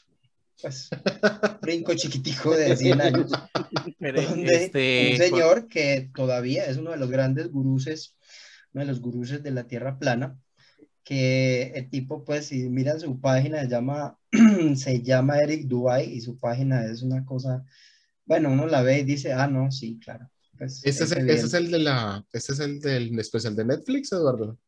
Eh, sí, creo que sí. Él fue el que sacó un panfleto, pues eso fue un panfleto de 35 páginas, un PDF, pues básicamente un PDF y lo publicó gratis, pues obviamente nadie iba a comprar eso. Eh, y se llamaba "Los 200 pruebas de que nuestro planeta no es una bola que da vueltas. Ese era el título. La, la palabra bola la repiten mucho. Yo no sé si es. Bola. Es una forma de denigrar. Adrede, Es una sí, forma es de denigrar. Los, los, los creyentes en la tierra bola lo llaman así. O sea, nos dicen pues que somos unas bolas, básicamente. Entonces, esa idea pues se, se fue poco a poco, se fue como ahí filtrando, ¿cierto? Ahí como por los laditos. Y mm, algunos pseudo famosillos, digamos, la, la fueron como, se fueron West. contagiando, pero Kanye West fue más bien como... Kanye West no cuenta. ¿Saben lo, lo más gracioso? Que Kanye West es amigo de Elon Musk, weón. O sea, eso es lo más chistoso de todo. Lo más, ser porque chistoso, ambos son Illuminatis. lo más chistoso es que Kanye West o Kanye West o Kanye- iba a ser Kanye presidente. Sí, Quería, quería. quería. No Y, iba, y- quería. y- y Elon Musk dijo que creía en su campaña. Dios. Ok, Entonces, este señor saca esto y ahí pues arranca, mm, digamos, la explosión de, de eso. En el 2016 eh, ya habían creado un montón de, de- de grupos, grupos en Facebook, grupos en muchas cosas, youtubers, en fin, en inglés y en otros idiomas. En el 2016 llega al idioma español, primero en España, eh, y luego pues ya en Latinoamérica y eso. Hay que decir que, por ejemplo, Venga, y en España se llamaba Tierra Plana y no algo así como. eh, ¿Cómo? hay un, sí, hay un... el viaje de la tabla misteriosa. Hay un- hay un-. Hay un grupo de Facebook que se llama Tierra Plana y es de un español y tiene como 50 mil miembros, algo así. Hay otro que se llama Terraplanismo Avanzado. A su madre. Ya- Es que hay niveles. Ya, ya, están, pues sí, están haciendo avanzado. maestría. Maestría. Otro que dice la Tierra no se mueve, la Tierra es plana, en fin, hay un montón. No- uno no sabe realmente si todo ese montón de gente que está ahí está porque creen en esa vaina o porque se meten para burlarse de los esa es que sí, un, un número grande. pero muchos están convencidísimos. Ahora, eh, hay que decir que la meca del terraplanismo es los Estados Unidos de América. ¿cierto? No, cosa que no sorprende a nadie. ¿sí? Usted, usted oyó algo de alguna cosa, cualquiera, al azar, agarre un dato de todos los que yo dije sobre Quanon. Yo, yo, estoy con- yo estoy absolutamente convencido de que los Estados Unidos de América es el país con más gente estúpida en el mundo. Dios mío, no, no, Y, y es un país de contrastes porque, Es que porque, tiene mucha pues, gente. hay un Es, montón es de que es gente. gente que, mire, lo- los, norteamericanos promedio están tan desconectados de la realidad del resto del mundo que a pesar de que Colombia es un país famoso a nivel internacional por cocaína, muchos norteamericanos no saben que Colombia es un país y creen que es el estado de Colombia. Muchos, muchos norteamericanos no saben que hay países más abajo de México. Exacto. Hay norteamericanos hecho, a los que les han presentado con un y, mapa y, mundi Meji- y en- sur de México y ya. no hay O sea, no, hay un, hay un video en YouTube muy famoso en el que un tipo va con un mapa mundi y en donde está Francia está, pone Australia y les dice, búsquenme a Francia en el mapa y Francia enorme allá en Australia, ¿no? Y la gente, eh, ah, míralo, aquí está. En serio. O sea, no saben que Francia está en el corazón con de todo y Europa. eso, hay que decir que, que sí, que en hoy en día, en pleno siglo XXI, ¿cierto? Con todo lo que tenemos, hay un montón de personas que verdaderamente creen que la Tierra es plana, o sea, de verdad están convencidos. Y que hay una gigantesca conspiración en la que forman parte principalmente la NASA. La NASA es el demonio de esa secta. Ese es el demonio. ese es el- O sea que ya Eh, podemos, luego- estar, ya podemos estar diciendo que ahí es- está cumpliendo con el primer ítem de- del conspiracionismo. Sí, ya sí, tenemos el conspirador, la El NASA. conspirador. El conspirador la es la NASA, pero también hay montones de políticos, la gran mayoría de científicos, La ma- mayoría de eh, científicos. montón Yo de soy parte de esa conspiración. O sea, de hecho, a Eratóstenes llaman era, eratóntonos, algo así, o sea, son así de atrevidos. Eh, eh, de hecho, es muy parecido a una secta. O sea, yo llegué a la conclusión después de entrar en foros, leer, mirar libros, publicaciones y eso. No es que hayan muchos libros, realmente como tres. Es como el límite de libros que puede leer un terraplanista. Entonces, eh, el- el- todo, o sea, básicamente son como una secta. Ellos están convencidos de su verdad, están ya, o sea, sí, como en una secta, pues cualquiera de, de las, cierto, de las buenas, pues, de las buenas para adoctrinar a la gente. Eh, tienen mm, ese esa, esa idea de que son como ele- elegidos, son, ellos son como los que despertaron al conocimiento real y los demás somos unos adoctrinados, o sea, todos, ¿cierto? Eh, hay que decir también que Estados Unidos es la meca del terraplanismo porque está muy relacionado con lo que hablaba, mm, espérenme, me oriento, así, con lo que hablaba Jorge, porque realmente está muy relacionado con teorías conspiranoicas del tipo QAnon. O sea, Eduardo, ¿usted nos está Alrais. diciendo que todos aquellos que creen en el Quanón son terraplanistas? no, Una gran pero- mayoría. pero son relacionados. Y además también están muy relacionados con el fundamentalismo religioso. O sea, hacia allá apunta todo realmente y ahorita, ahorita yo finalizo con eso. Entonces, y eh, incluso la derecha supremacista y los alrais, todo eso está muy relacionado, muy relacionado con, Poder blanco. con estos grupos. Eh, el terraplanismo no acepta ningún conocimiento oficial, ¿cierto? O sea, lo que sale en los libros. ¿Verdad? No los han leído, ¿cierto? No han leído ningún libro. Pero el hecho es que no los leen porque no tienen por qué leerlos, porque no los van a aceptar. O sea, Falso, eso es falso, parte del conocimiento mentira. oficial y todo es falso. Todo es falso. Perdón, Eh, perdón, perdón, esto, se me hace- esto se me hace, se me asemeja mucho. Me disculpo con mi tía, de verdad, perdón, tía. Con los testigos de Jehová. Sí, claro, obviamente, pero, es que, pero no es que haya una relación directa, fundamentalismo religioso. sino que con cualquier fundamentalismo religioso que usted se ponga, eh, Es- es así. Todo, todo sigue en el mismo libreto.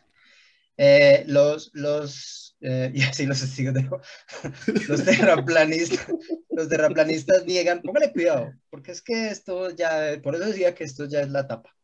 O sea, ellos niegan, a ver, niegan la teoría de la evolución, pero bueno, hay mucha otra gente que la niega, ¿cierto? Ok. Eh, niegan el cambio climático, pero también hay otra gente que la niega, lo niega, ¿cierto? Ahora, niegan, niegan el heliocentrismo, es decir, niegan a Copérnico. Eh, y por tanto, pues el principio copernicano y todo lo que tenga que ver. Eh, niegan la existencia de los dinosaurios. Eso me dejó sorprendido, pero el hecho Eso- es que niegan la eso- existencia de los dinosaurios. Eso los puso De- el diablo ah, ahí ahora para confundir. Ellos lo tienen, que, que tienen niegan. que negar cualquier, cualquier cosa que apunte a que la Tierra es redonda. Niegan la teoría de la gravedad. No, pri- Sí. Fundamentalmente, por, fundamentalmente la gravedad es lo que hace. ¿Cuál es la figura, la forma elemental del universo? La esfera, gracias a, que- niegan a la teoría de la gravedad. gravedad, la reemplazan con otra cosa ahí. toda. Electromagnetismo. Eh, como decía Oh, por Dios. No, la verdad lo reemplazan diciendo de que es que la, la Tierra está ascendiendo constantemente. No, no, no, no, no, Sí, eso se fue- está eso moviendo fue- así, acelerando. No, no, así. qué pena, qué pena los corrijo. El cuento de la aceleración constante fue algo que les propuso un científico hace poco y algunos grupos están empezando a usar ese modelo para tratar de dar una explicación plausible. La explicación que, o sea, un original, terraplanista se va a agarrar de un clavo De eh, prendido No, si espere, ese clavo le da alguna respuesta. Porque no validez. ninguna respuesta. deje contar el chisme. El- la teoría original de ellos es que el electromagnetismo que genera el disco es lo que hace que no salgamos del planeta. Y es lo que crea la gravedad. Pero si usted les pregunta, ¿por qué algunos metales que son ferromagnéticos o cualquier otro tipo de magnetismo Un imán. interactúan con ese campo, los tipos se vuelven un 8 y empiezan a burlarse usted. Sí, básicamente es la respuesta de siempre. Eh, pero cuando le entonces, preguntan bueno, a uno- ah, bueno, también decía Jorge hace rato que niegan la luna, ¿cierto? La luna no existe, ni hecho el sol tampoco, Ni Australia. ni las estrellas, o sea, no hay nada. Ni. Australia. Eh, niegan el espacio exterior, los satélites, la Antártida, los eclipses, los solsticios. Prácticamente no existe nada en el mundo, no hay nada. Nada. La Antártida es real, El la Antártida es un muro. Vive en una gigantesca burbuja plana estancada sobre un éter indefinido, literalmente. Gobernado por. Dios. Ahí viven. Entonces, los argumentos terraplanistas. Eh, lo primero que le va a decir a un terraplanista a usted es que vivimos en un planeta, no en un redondeta. Yes. Necesita más pruebas al respecto. Planeta. Planeta, por tanto, es plano. Eh, No. luego le van a decir a usted que la Tierra, que cómo va a ser la Tierra una pelota, una bola. Una bola. Una bola. Porque si fuera así, el mar se caería. Porque el agua no se curva sobre las superficies. Cla- De ahí la claro. negación de la gravedad, obviamente. Obviamente la gravedad pues eh, interrumpe ese argumento, entonces por lo tanto la gravedad no existe. Por Dios. Eh, luego le va a preguntar a usted que le, le va a pedir que le muestre una foto real del espacio. No existe. Todas las fotos del, del espacio Son son editadas. editadas de la NASA. Todas son falsas. Ahora, ellos desconocen que hay como 17 agencias espaciales en el mundo. Solo conocen la NASA. Plana. No, pero es que Eh, todas, eh, todas esas agencias espaciales son falsas. Todas las agencias espaciales son la NASA, son la que NASA, monta otras realmente. agencias Sí. para, para justificarse a sí mismo. Póngale cuidado a este. Dice que las vías del tren demuestran que la Tierra es plana porque las empresas que hacen las vías de los trenes nunca tienen en cuenta la curvatura de la Tierra. O sea, pues no hay curvatura porque nunca la incluyen en los cálculos. Ellos Claro. ignoran que los trenes suben, bajan, ¿cierto? Pasan, Claro, pasan puentes, pasan túneles. Ellos nunca han viajado en tren. Y mucha de esa Eh, gente es gente que es introvertida, que solamente eh, tratan con, con otra gente en, esas, en esos comités, en esas juntas de, Sí, eso se llama el sesgo de confirmación. Ellos solamente Sesgo escuchan lo que confirma sus partes. ideas. En el mar, ¿Cómo todo puede el ser falso que lo en que el dicen las noticias cuando- si coincide con lo que pienso?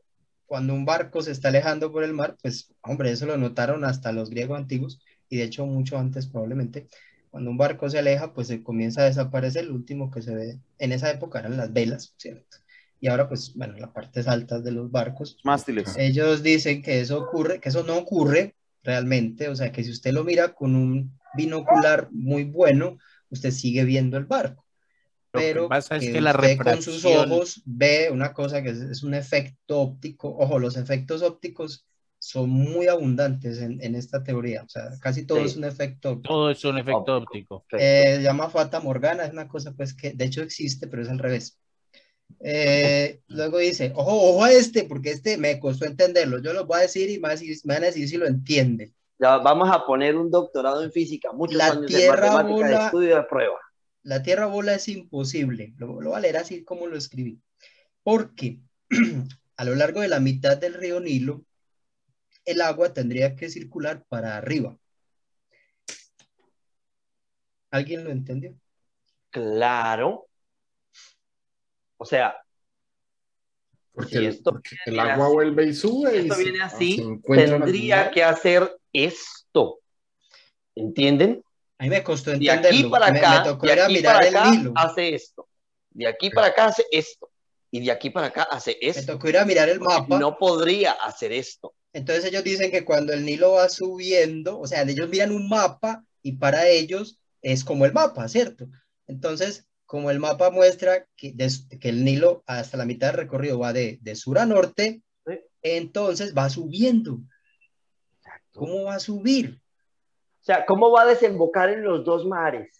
¿Cómo va a subir? El agua no sube. No, o sea, baja. ¿cómo sube? O sea, ¿entiende usted una cosa? Eh, es que, Johan, voy a explicarle usted un concepto que es muy complicado. Usted que estudia física probablemente le cuesta, pero es que para ellos existe arriba y abajo. Sí. O sea, no sí, no, norte y sí, sur. sí. O sea, para ellos el norte está arriba y Entonces, lo que está viene abajo. del sur Tiene que está subir. abajo y tiene que subir. Ajá. De y hecho, lo que está en el norte está arriba y su única lógica Tiene que bajar. es que bajar. Entonces hecho, el Nilo en- es en- en imposible porque No, una parte está me- arriba Me he engañado toda y la, la vida. otra está ¿Dónde me abajo. registro para ser terraplanista?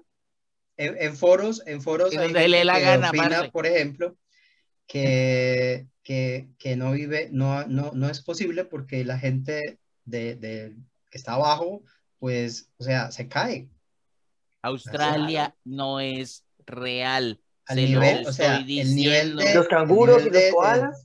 Nada, el nivel todo de, eso, de- de o sea, desinformación, de ignorancia. Aquí razón son animales raros. No se parecen a los otros no, mamíferos. no, pausa, Los pausa, pausa. son Deje-. Dejen, dejen terminar a, a Eduardo porque lo están interrumpiendo demasiado.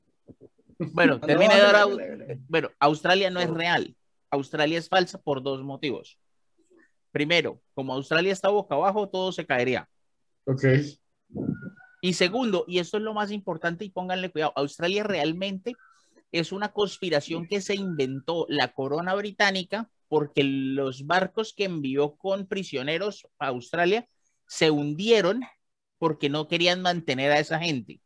Entonces, Entonces se inventaron toda una isla llena de animales de mentiras para Carlas. justificar toda esa cantidad de muertos y que nadie le preguntaran a dónde carajos fueron todos esos muertos. No, no, solo para cerrar lógico. eso, hay muchos Muy videos en TikTok que comprueban eso además. No, muy lógico. impresionante, es impresionante, es impresionante Estamos en TikTok, para todos los que nos terraplanistas.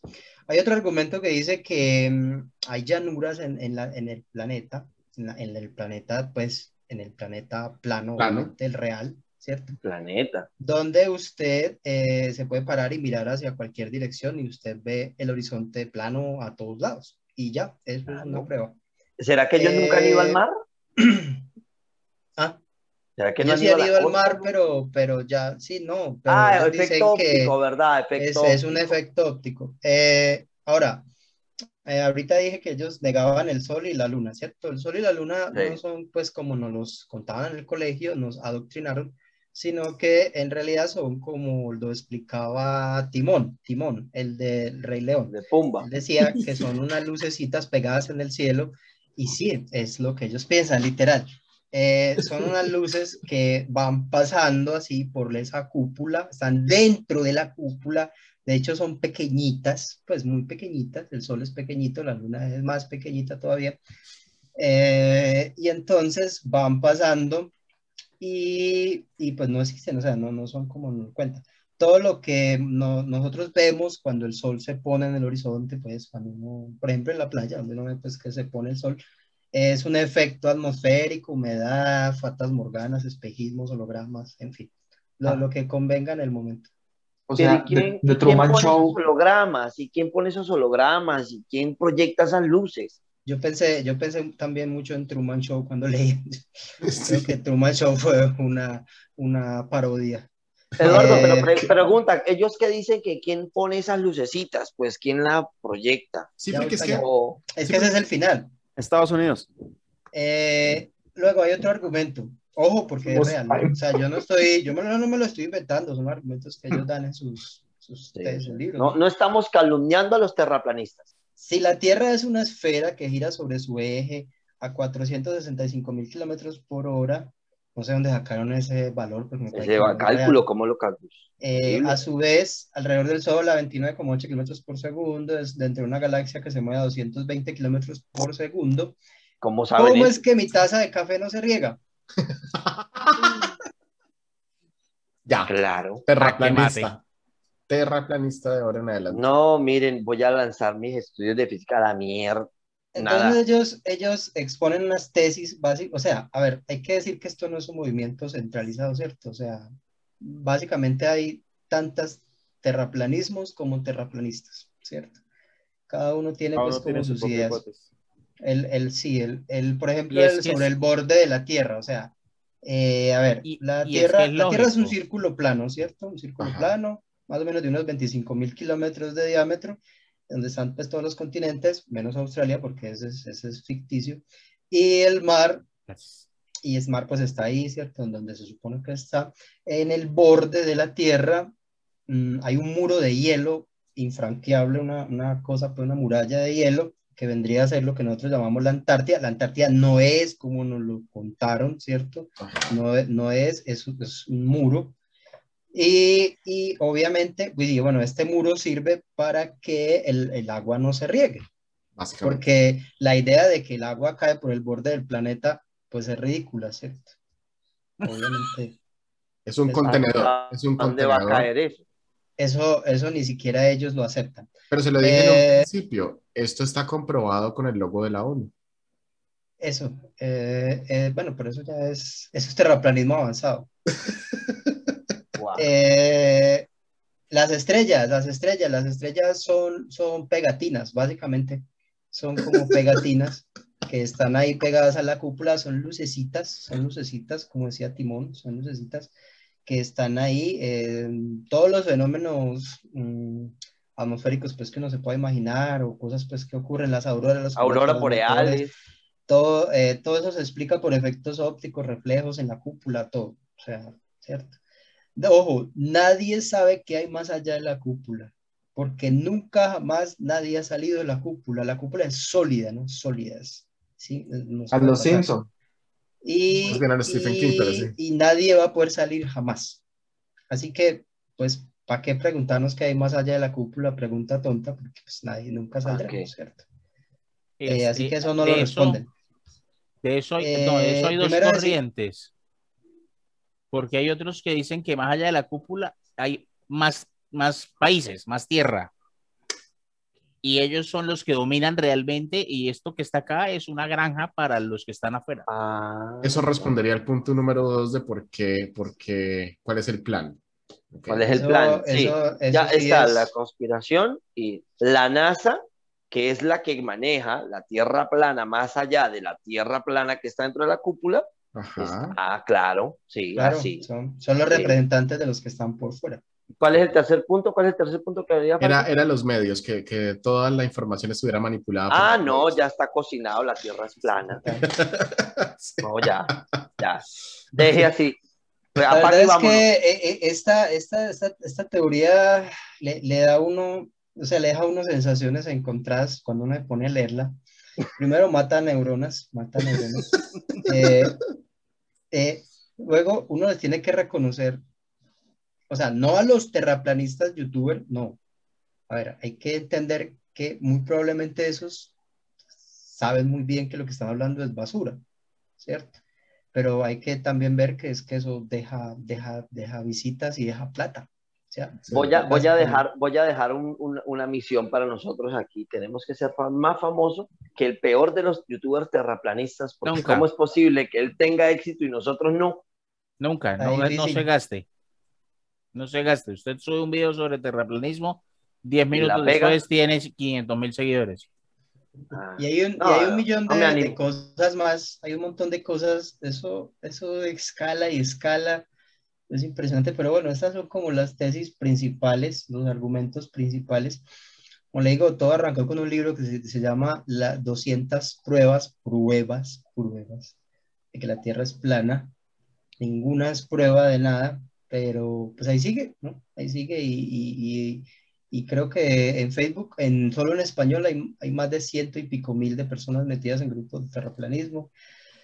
Ah, O sea, a uno le, le, le hace gracia ver cómo intentan partir desde cero, casi como, como con un pensamiento cartesiano, ¿no? De dudar de todo y empezar de cero. Pero el Eso- hecho es que pues no, no, no plantean Ya, ningún Eso quiere decir, científico. quiere decir, hay, hay personal para todo contenido en Internet. Ojalá que hayan 150 mil personas que les gusten cosas aburridas como estas que nosotros hacemos aquí en el podcast. Son cosas que cualquier, cualquier, cualquier persona con más o menos, pues, con más de tres años, digo yo, ya le plantea preguntas. Todos, todos fuimos terraplanistas en algún momento, para terminar. Todos, todos. Eh, todos, porque Sí. cuando uno está pequeño, uno piensa Uno que no la luna sabe. lo persigue. ¿Quién no pensó que la luna lo perseguía? A ver, ¿quién? quién? Todos pensamos que la luna nos perseguía cuando caminábamos. Eh, todos pensábamos que el mundo era plano. o sea, es Pues, que Eduardo, Eduardo es- yo, yo tengo que contrariarlo porque una de las primeras preguntas que yo le hice a mi hija cuando empezó a tener conciencia de sí, pues llegué y le dije, mi amor, ¿cómo crees tú que es, a mi hija mayor, ¿cómo crees tú que es la Tierra? La que se va a Y salvar. ella pues me dijo, ¿es redonda? Y yo, ¿por qué es redonda? Y dijo, pues, porque la luna y el sol son redondos. Pero son unos platos. No, no, es que no le entendió bien. Es que son unos Ah, platos. no, pero es que ahí. mire que la imagen que tengo atrás es redonda también. Sí. Pues sí, o sea, ¿no? O sea, Yo tengo o una tierra convexa atrás. Pues sí, Ah, ¿no? esa, esa, esa es, esa es terraplanismo avanzado 2. Señores, un Uf. minuto para preguntas con Eduardo. ¿Quiere ¿La tierra hueca? algo acerca de los terraplanistas? Tienen un minuto. Uy, no. No. No, yo no. La tierra que hueca, la tierra Faltó, hueca es ay, otra cosa faltó totalmente el, el distinta. objetivo final. Ojo, O sea, es, porque hay un es que me final. Ah, ¿cuál es el objetivo final? Un objetivo objetivo final. Eh, yo lo decía al principio que eso está muy relacionado con fundamentalismos religiosos y de hecho los guruses de- de la- del terraplanismo que son básicamente como el equivalente a los premios Nobel del terraplanismo, eh, todo lo, lo llevan a, a que la intención final de los que nos tienen eh, adoctrinados es negarnos el conocimiento de Dios. Todo eso que ellos niegan, el Big Bang, los dinosaurios y todo eso, eh, nos esconde a Dios. Es Ah, que es lógico, es lógico, casi todos los científicos son ateos, o sea, es lógico, es lógico. es lógico. Pero, pero mire, este, hay una cosa muy chistosa con la negación del Big Bang y es que el Big Bang lo propuso un cura. Ah, Ok, sí, Eso, estuvimos o sea, es que lo más gracioso es que los, los católicos más, más, más curiosos son los que crearon la ciencia, por así decirlo. Estuvo pero bueno, estuvo súper bueno este break no, en serio. del terraplanismo. Eduardo, lo Una pregunta, perdón, una pregunta weón, lo quiero felicitar, o sea, qué tema tan bien explotado. A Una pregunta bien. antes de irnos. Por favor, levanten la mano los que se hayan puesto la vacuna. Vacuna contra el coronavirus. A mí Ok. me dio COVID, Ok, ¿eso ok, ok. cuenta como Entonces, vacuna? solo les voy a preguntar una cosa a ustedes. Eh, ¿Linux o Windows? Windows. Windows. Windows, Hola, perfecto. Windows. Ya sabemos No, entonces ese- que los que nos ponemos la vacuna. Windows. Ya venimos, Yo tengo un amigo, yo tengo un amigo que, que, que desde que le pusieron la vacuna no sé sino hablar de que Windows 11. sí, señores, ya nos vemos. Este es un mensaje de Microsoft Vacuna 5G y Bill Gates. Instala Windows 11. Si no lo puedes instalar, no olvides comprar tu computador nuevo en la tienda más cercana de Microsoft. Ok, volvimos, señores, volvimos. Estuvo muy bueno ese cierre. Ya saben, señores, planeta, no redondeta. Planeta. Bueno, señores, Asombrado. Vamos, a, vamos Bravo, vamos bravo. avanzando un poco y ya vamos llegando al final de este programa, ya este es el último cuarto. Eh, vamos a decirles, señores, que además de pensar que el planeta es plano y que hay unas personas que nos están mandando en el mundo, que todas las teorías de las que hemos hablado hoy cumplen con los tres eh, factores para, para hacer una teoría conspiracionista, solo les quiero decir algo. Preguntamos que qué preferíamos, Microsoft o Linux, todos dijimos Microsoft viva Estados Unidos, viva Pfizer. Y después de esto, le doy paso con el chip que tengo implantado en el brazo a Andrés, que nos va a hablar un poquito de por qué las vacunas son toda una conspiración para dominarnos y que compremos más productos de Microsoft. Es que Eduardo le lanza la bola. Andrés. Andrés. Bueno, listo.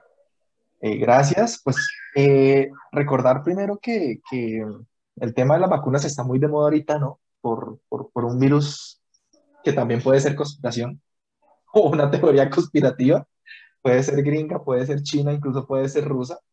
Y precisamente a partir de ahí viene, viene esta teoría conspirativa como tal, que es el desarrollo de las vacunas eh, específicamente para, para el COVID-19.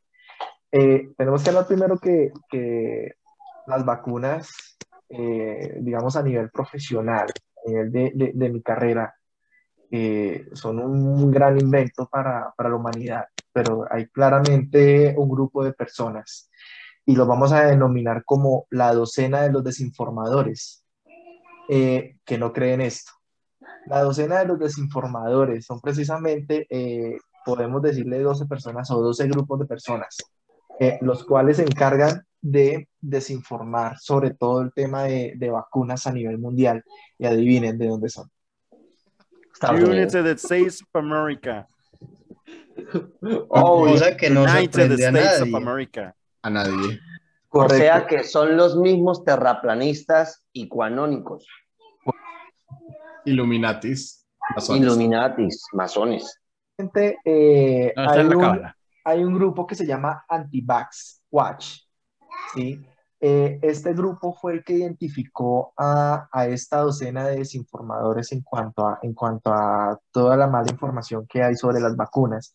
Y posterior a eso, eh, el centro, no conocía este instituto, el Centro para Contrarrestar el Odio Digital, ¿sí? dirigido por un señor que se llama Imrad Ahmed, Ahmed explicó y abro hay un pequeño grupo de individuos que no tienen experiencia médica relevante, que están abusando de las plataformas de medios sociales para tergiversar la amenaza sobre el COVID y difundir información errónea sobre la seguridad de las vacunas. Cierro comillas. Toda esta gente se ha encargado de hacer una mala campaña en los medios, principalmente redes sociales, Facebook, Twitter, Instagram, etcétera, en contra de las vacunas. Eh, de acuerdo a los tres parámetros de las conspiraciones, ya tenemos los medios acá, ¿correcto? Bien, bien. El segundo parámetro, entonces, nos faltaría el conspirador. Tenemos dos conspiradores principales, las farmacéuticas Por o, supuesto. a- o ahorita eh, un señor de lentes que me cae muy bien, que eh, está haciendo que, que estemos conectados ahorita, está haciendo posible esta conexión y se los voy a poner en pantalla. Viejo Bill. Don Bill, William Gates III. Exacto, y miren, es muy curiosa la imagen que está con Miguel Bosé. Porque Miguel Bosé es antivacunas. yo iba a decir, y Miguel por- Bosé es el antivacunas más Exacto. grande de los famosos. Exacto. Yo creí Entonces, que era Jim em, Carrey. No, Jim Carrey es con el tema del Botox. Bueno, el caso es que eh, todas estas, eh, digamos, este grupo se ha encargado de, de- de- de realizar propagandas profesionales eh, en contra de las farmacéuticas principalmente.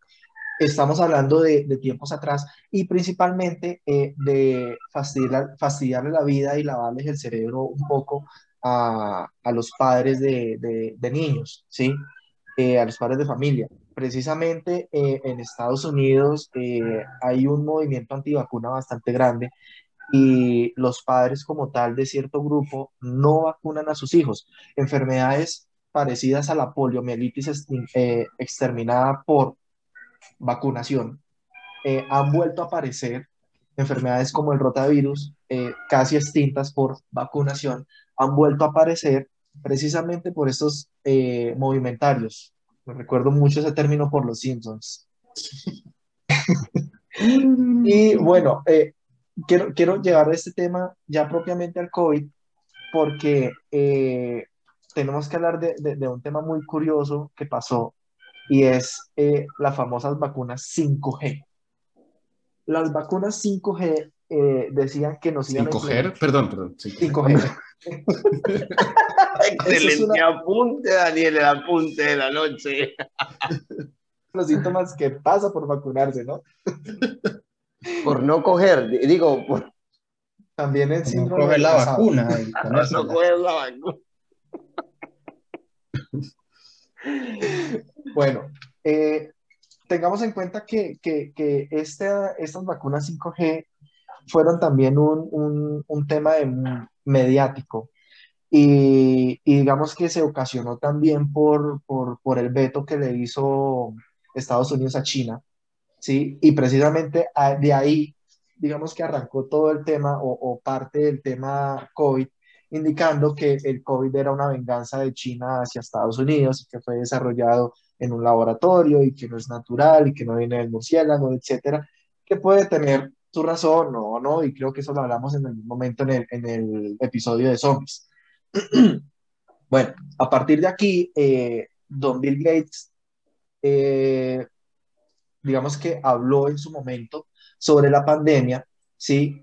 Y empezaron todos los conspirativos a hablar del tema. Unos están diciendo que la vacuna eh, fue un plan de Bill Gates eh, para insertar los chips y tener controlada toda la humanidad.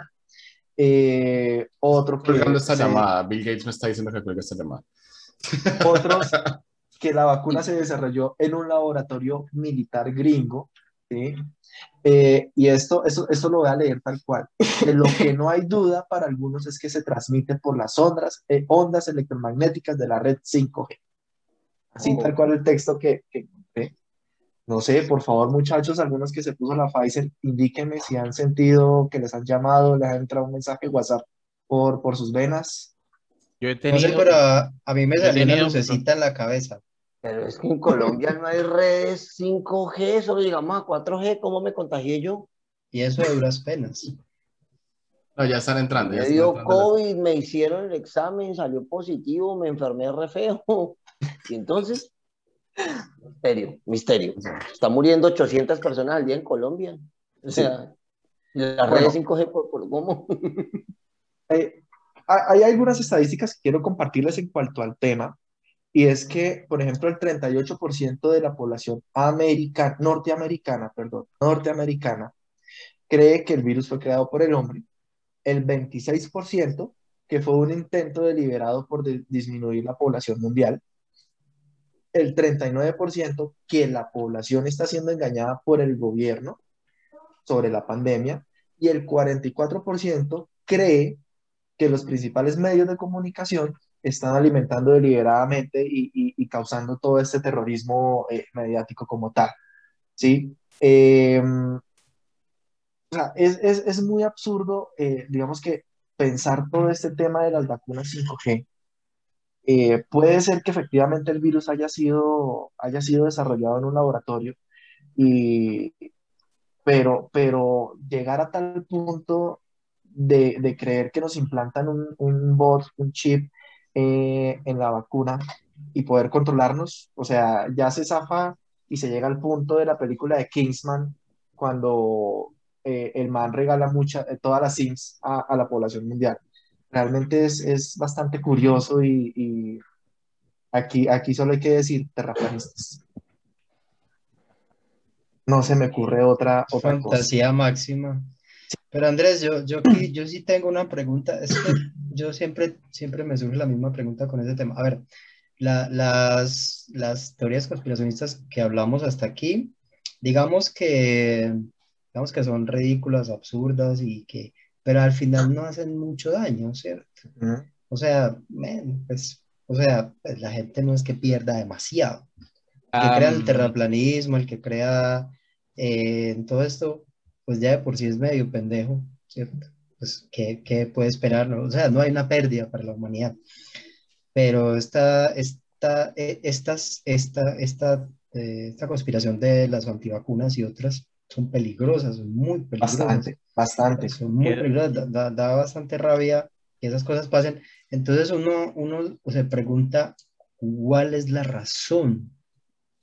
Eduardo, este, un, un, un, un paréntesis. Ujú.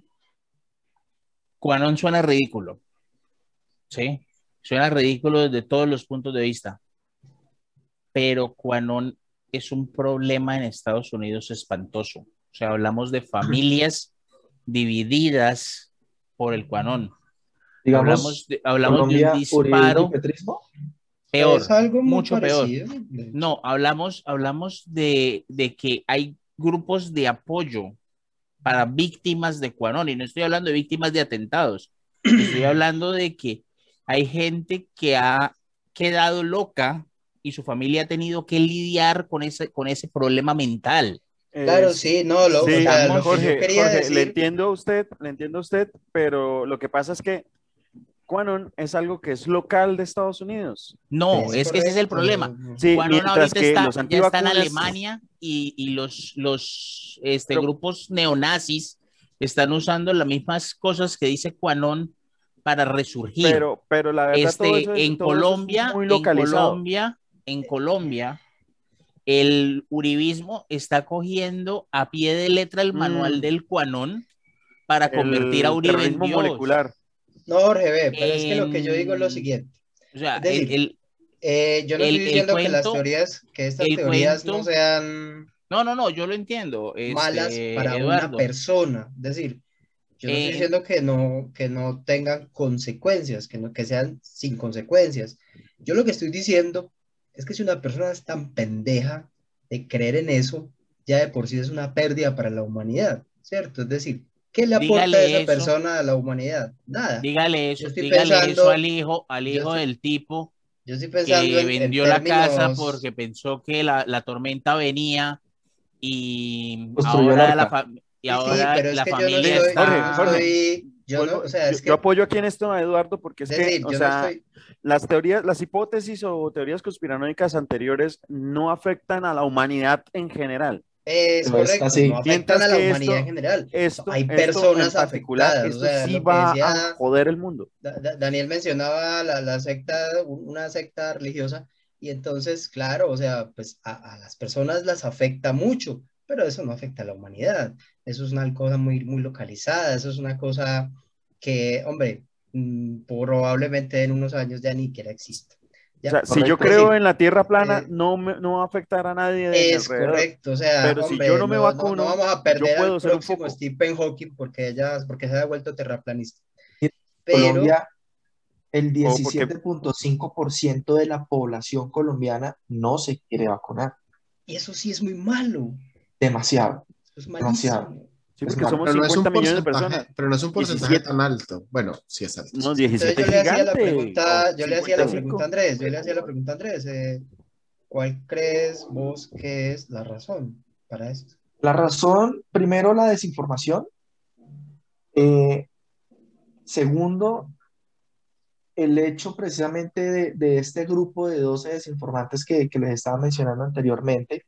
Eh, ellos, ellos eh, y sobre todo el movimiento antivacuna, piensa en, en el, en el pasado, ¿sí? Y volvemos al terraplanismo. No sé por qué lo relaciono, pero es que tiene mucho sentido. Eh, y es que anteriormente no existían vacunas. Claramente, anteriormente habían castigos divinos, los cuales eran las enfermedades como la lepra y eso, que eran castigo de Dios, que pues gracias a la ciencia pues se desarrolló eh, hasta tratamiento. Eso, eso ha llevado a la gente a pensar que pues realmente no necesitan ningún tipo de fármaco, ningún tipo de medicamento para poder sus- eh, solventar alguna enfermedad. Y lo siguiente es no enriquecer a las empresas farmacéuticas como Pfizer, como eh, Sinovac, eh, etcétera, ¿sí? Eh, son, son, son varias variables, pero digamos que estas son las principales y eso, digamos, hace que la gente, eh, gente que, que puede tener cierto conocimiento, hace- eh, manipula eso para que los demás, digamos, seres comunes, eh, como por ejemplo acá en Colombia, muchos dicen que no se van a vacunar porque es que vieron en las noticias que la vacuna producía la muerte, que porque la vacuna producía muchos síntomas, pero realmente no es así. Pero hay una cosa ahí, hay una cosa ahí, Andrés, que lo digo ya por experiencia de, de, de- de lo que sucedió acá. Yo en un principio debo decir que todas las personas que se puedan vacunar, por favor, vacúnense. Tal. Pero como segunda cosa, sí debo decir que eh, pasó con el tema de AstraZeneca. Sí tiene complicaciones. AstraZeneca, lamentablemente su vacuna eh, eh, causa, Andrés me va a decir realmente el nombre de lo que causa, no sé, una trombosis, algo así. No todas, no todas, y no a todas las personas. El porcentaje es muy bajo, pero puede suceder. Y esto, cuando sucedió, asustó a las personas. De hecho, acá dejaron de poner AstraZeneca como primera vacuna y como segunda vacuna están poniendo Moderna eh, o Pfizer para hacer una combinación, porque yo sé que las vacunas son distintas, ¿no? AstraZeneca no funciona igual que la de Moderna o la de Pfizer. En Colombia, cuando, cuando Janssen o Johnson y Johnson empezó los, los estudios eh, clínicos, eh, tuvieron muchísimos efectos adversos, pero los fueron manejando. Sí, precisamente para eso son los estudios clínicos y eso. ¿Qué fue lo que pasó? Eh, ¿por qué, por qué diferentes eh, eh, efectos adversos en diferentes personas eh, en todo el mundo? Por la urgencia. Una vacuna necesita más o menos 10 años para su desarrollo por la urgencia de la pandemia, fue un tiempo récord. Esa fue otra cosa que no dejó que la gente estuviese tranquila, porque ¿cómo así que van a desarrollar una vacuna en un año, en menos de un año, pero no han podido con la vacuna del VIH? ¿Sí? Eso lo hablamos también en, un, en, en, en parte con, con el episodio de zombies, pero eh, el, desarrollar una vacuna para una pandemia en tiempo récord claramente tiene su error. Sí, eso es como las personas que son multitareas, que tratan de hacer tres, cuatro tareas y no terminan haciendo ninguna bien, porque pues no se pueden enfocar en un solo objetivo y no pueden optimizar los recursos para ese solo, ese, eh, digamos, ese solo fin.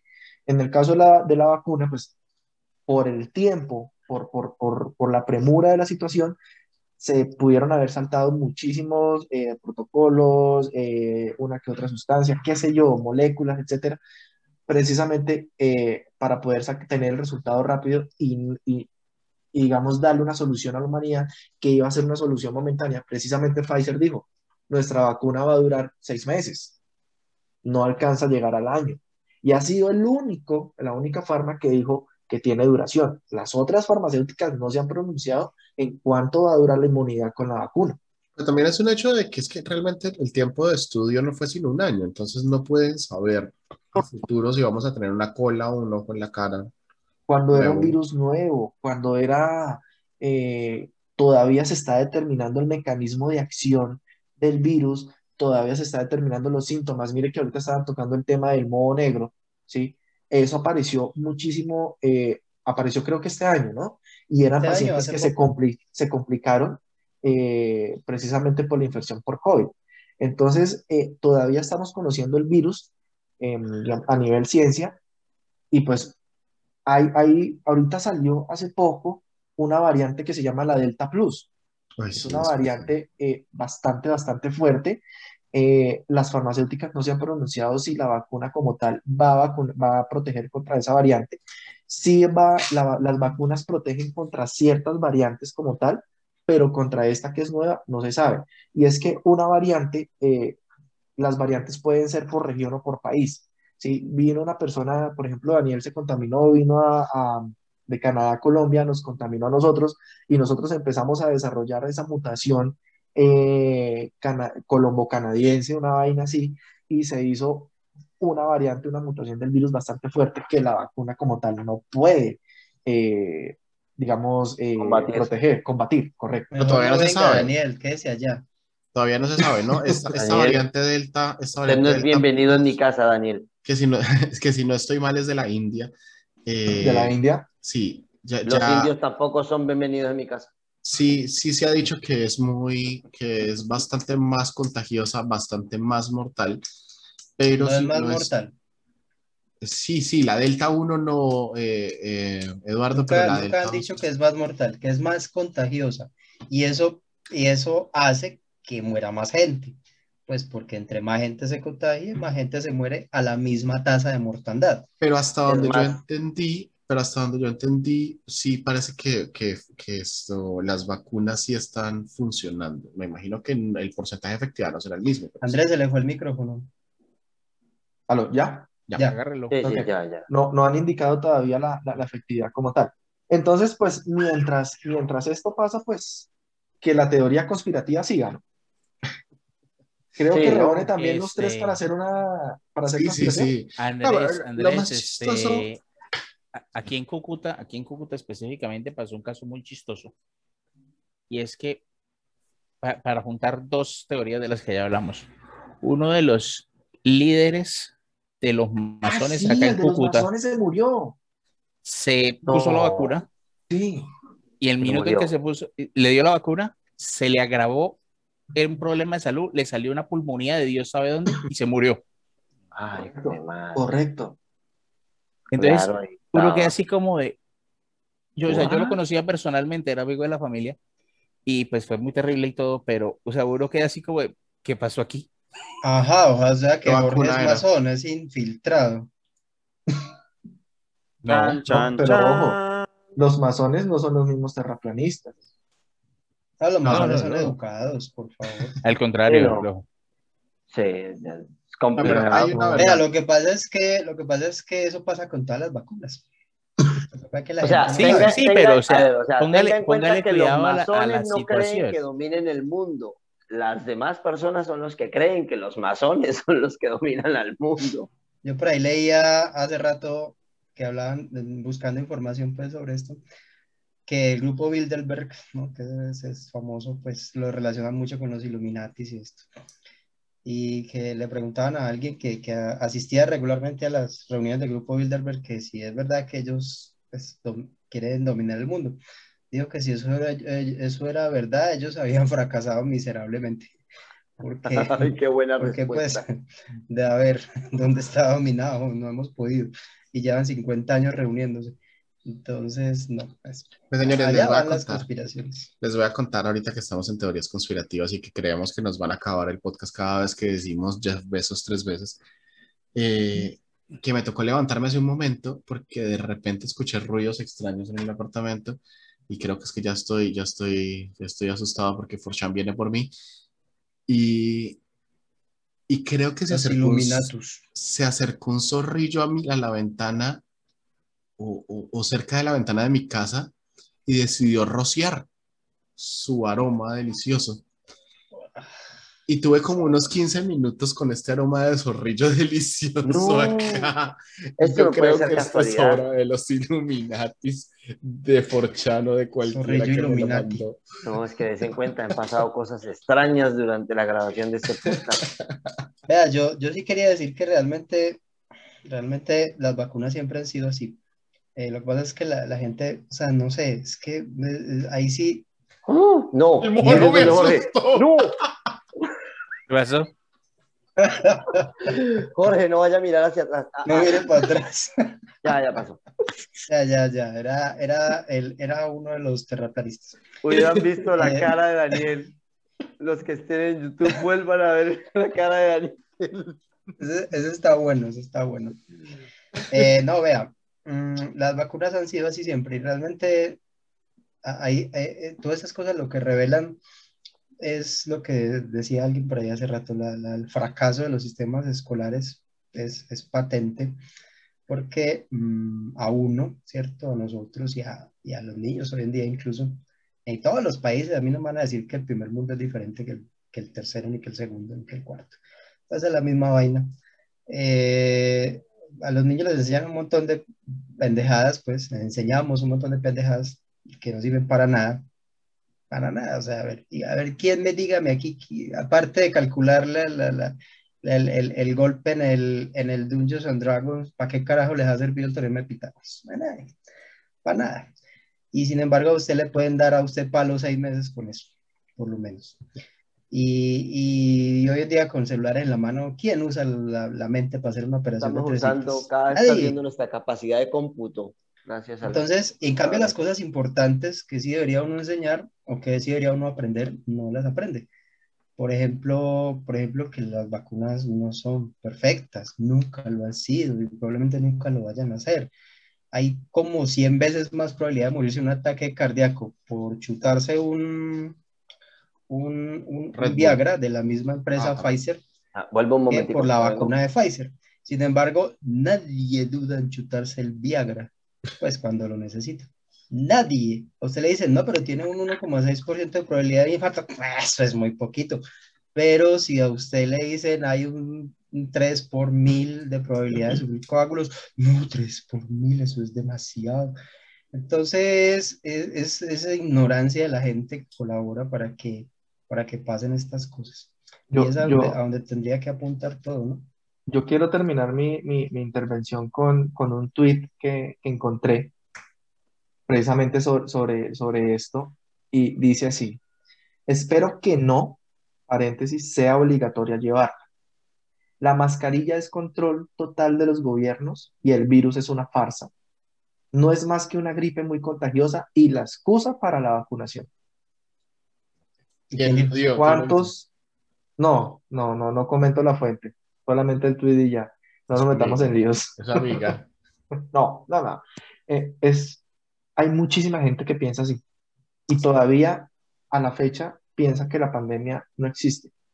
Recuerdo cuando empezó esto, en marzo, abril, que todo el mundo decía, ah, es que yo no, esa pandemia no existe porque yo no conozco a nadie que le haya dado. Y ahora ¿Conoce están cayendo muchos conoce- de hecho, amigos, la frase era así. La frase era, ¿conoce usted a alguien que haya tenido COVID? Y entonces con eso estaban tratando de desmentir el hecho de que COVID. Exacto. Pero ya no, ¿no? Ya no. Pues No, es que se ya ha no, muerto ya- ya no cualquier la usan, cantidad no de personas. O sea, yo digo, cercanos a nosotros, a mi familia, dos personas muy cercanas a mi esposa, tías de ella, eh, eh, Juanca en Cúcuta, el de las hamburguesas, falleció de No, en COVID. mi, en mi, en mi colegio donde yo trabajo, casi que una vez por semana hay alguna noticia de familiar de profesor o de estudiante que murió.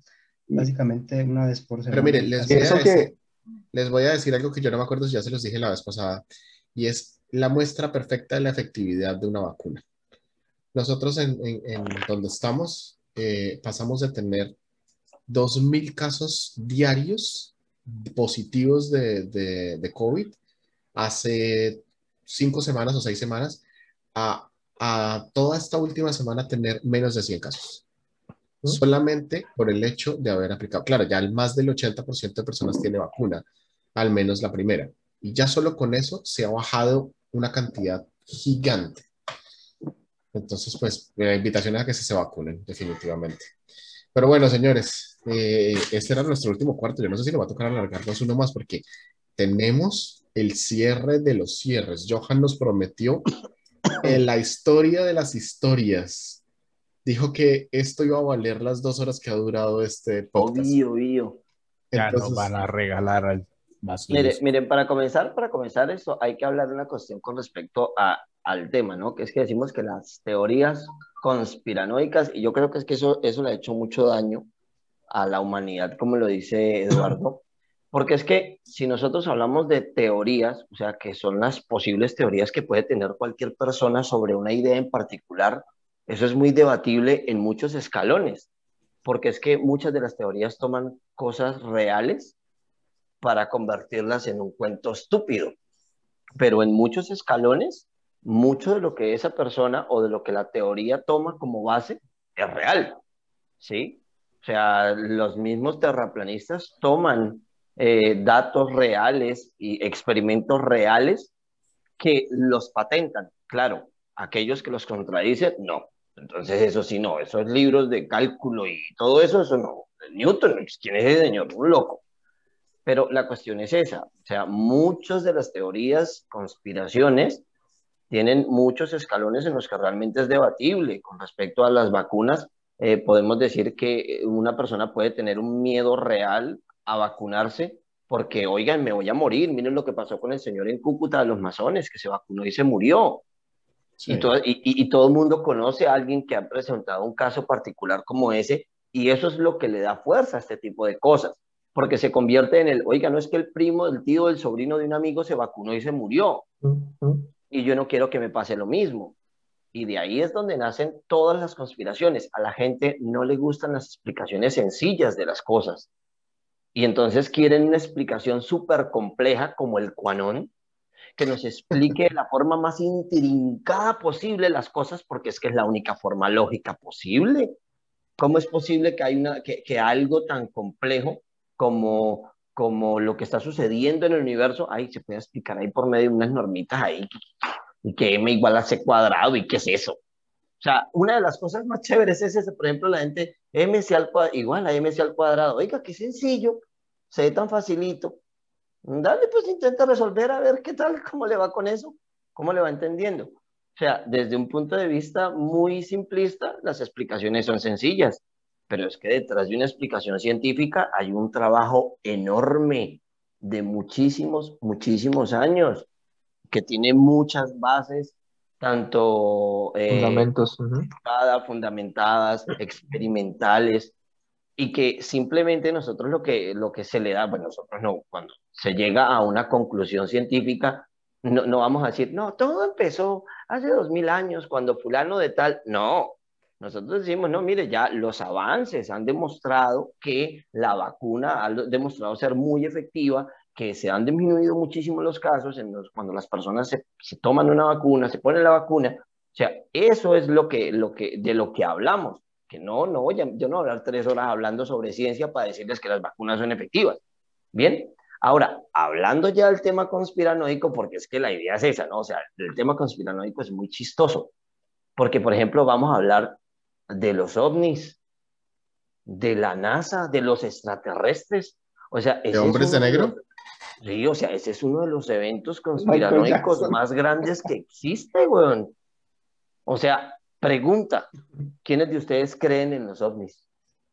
¿En los ovnis? O sea, en los extraterrestres, pues. Pero, ¿cómo así? O sea, yo creo que no existen Una pregunta, o sea, yo creo que hay extraterrestres, sí. ¿Ustedes creen? No creo que hayan viajado 3000 años La luz para venir y cuestión es esa. secuestrar una vaca. No creo. La cuestión es la siguiente, ¿y dónde los hemos visto? ¿Dónde están las pruebas? En Yo vi uno. A ver, o sea, no hay 51. ninguna, no hay ninguna institución científica seria que diga que los extraterrestres es- son Pero Estados reales. Unidos sacó un comunicado hace poco diciendo que, que era real. Que eran no, no, reales. no, no, no, no, un momento. Que, No. los, Bueno, que las que naves los eran objetos. ovnis, objetos voladores no No identificados. identificados. No identificados. A ver, mire, todo empieza y que no, dijo- y que no, y que no correspondían con ninguna A ver, Una tecnología. pregunta. A ver, conocida por en el ejemplo, una pregunta. Vamos, vamos a empezar por la NASA. ¿Quién de aquí sabe por qué se creó la NASA? El Área 51, para empezar. El Área 51. El área 51 es una, un área para experimentación. Experimentación, sí. El Área 51 inició como un área de pruebas para armas atómicas. Ya, sencillo. Empezamos a explotar bombas atómicas allá. Y pues obvio que había que cerrar esa zona. Obvio que no podemos dejar pasar a nadie. ¿Sí? Luego se convirtió en una base militar. Y en esa base militar se empezaron a probar tecnología, sobre todo de aviones. Y obvio, la cantidad de testimonios de personas que iban en aviones comerciales. O no, es que yo vi pasar, o sea, estamos hablando de 1980, 1990, Sí, porque ahora está Sí, so- 1970. prohibido sobrevolar, ¿no? Exacto. O sea, y llegaban y veían pasar un avión con una forma que nunca la habían visto. A una- los mismos pilotos, porque es que lo que se tomaba era, ay, lo que diga el pasajero sabe a huevo, pero es que lo que dice el piloto. Y el piloto decía, no, ¿saben qué? Yo esa- esa- ese tipo de avión nunca lo había visto. Y una velocidad ilógica, pues claro, iba a Mach 5, Mach 4. Pues Es que obvio, además para esos eso- pilotos, esos pilotos eran proyectos secretos de la Armada norteamericana. O sea, yo no le voy a estar diciendo a la gente, ay, miren, rusos, estamos probando aviones que pueden viajar cuatro veces a la velocidad del sonido. Y te, ni- nadie lo sabía. Pero entonces la cuestión es, de ahí se tomaba la fuerza. Es que el piloto de Panam dijo que había visto, y ahí está la grabación la entrevista que le hicieron al tipo. Y ahí, esa era la base para que todo el mundo dijera, no, efectivamente, el Área 51 es donde están probando, eh, es donde están llegando los alienígenas. O sea, Rockwell, a ver, o sea, esa vaina atravesó el espacio sideral para que le fallaron los, los frenos en los últimos 100 metros. Ay, parce, parce, el que no se le haya dañado el carro, el que no se le haya acabado la gasolina al menos una vez llegando a la estación de gasolina, no, no ha andado en carro y no El que no le haya varado el carro pasando un puente, Y mire, O sea, si ¿será a uno, el carro de uno, sobrepasan el el carro de uno, el carro de uno se daña en la peor parte en la que se puede dañar. Y lo mismo le puede pasar a un ovni. O sea, o sea, Es los verdad. alienígenas- En los eso Morphy alienígenas- tenía creo la que, razón. yo no creo Los que los aliens alienígenas estén exentos de la ley de Murphy. Sí. Esa es una ley Exacto, universal. los alienígenas ancestrales viajaron por el universo y se vararon en el planeta donde hay gente que le gusta creer en conspiraciones. ¿Y por qué no? Pero es que la conspiración, la, la conspiración de los aliens es... ¿sí? Pero hay una cosa, hay una cosa, clásico Johan, ya. hay una cosa, Johan, y es los Foo Fighters. Es algo que yo sí realmente nunca supe entender. No, cosas- banda, una banda de grunge.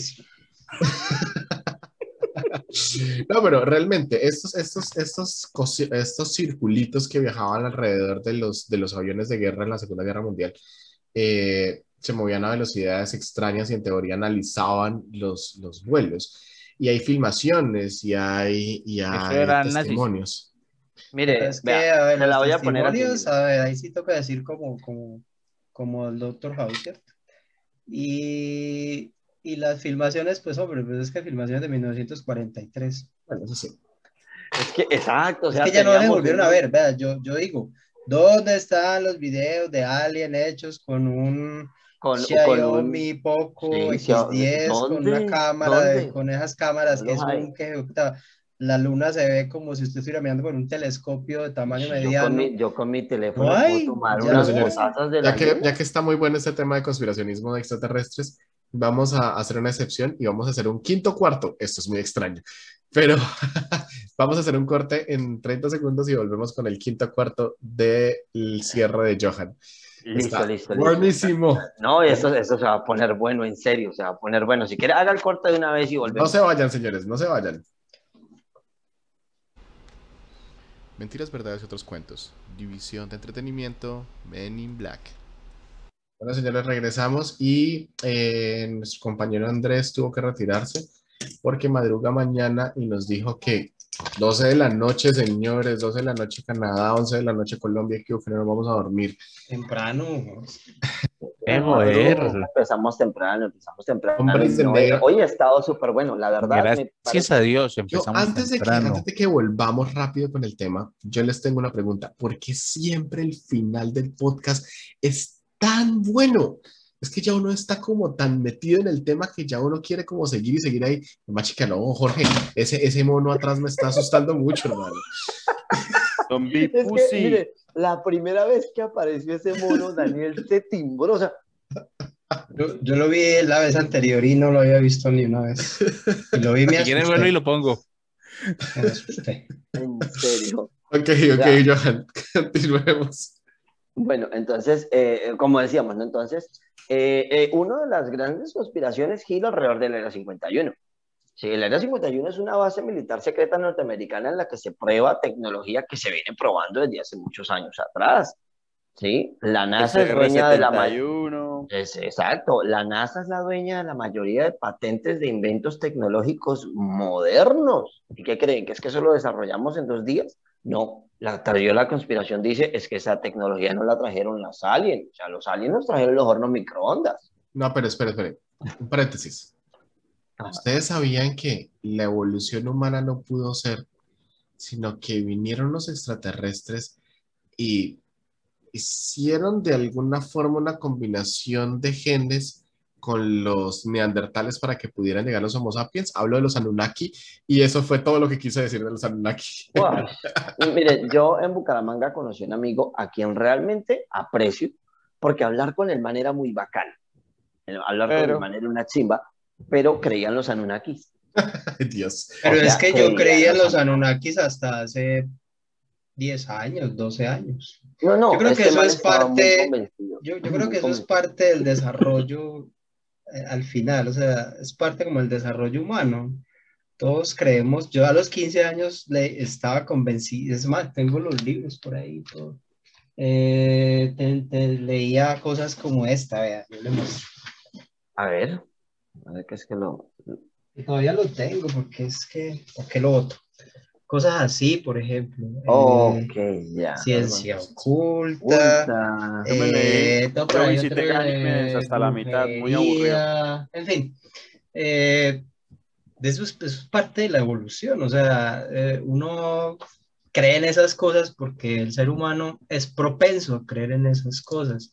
Las Eh, explicaciones fáciles. Las Sí, no, y los seres humanos somos, somos animales que eso está como grabado en la psique humana. O sea, nosotros estamos como programados por evolución para buscar patrones que le den sentido al mundo que nos rodea. De ahí, por ejemplo, la pareidolia. Uno ve caras por Ujú. todos lados. Caras por Los todos en- lados. ¿Quién no ha visto la cara de los enchufes, cierto? Las caras así, ¡oh! Es lo que hace que, que- que Jesús se aparezca en un pocillo de café. en las, en las empanadas y los buñuelos. Exacto. Y, y así, o Unas sea, hojas de plátano. el ser humano es así. Yo creo que eso es parte de la naturaleza. Es que, ¿Quién no ha la- visto a el problema es lo que usted dice, el problema es-?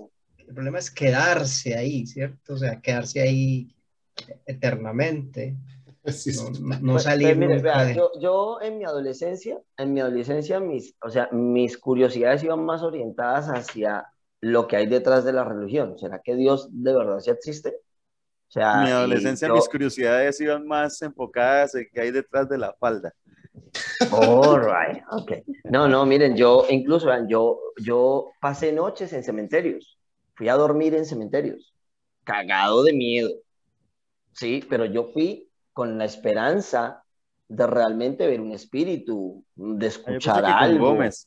Sí, Yo fui a buscar guacas una vez.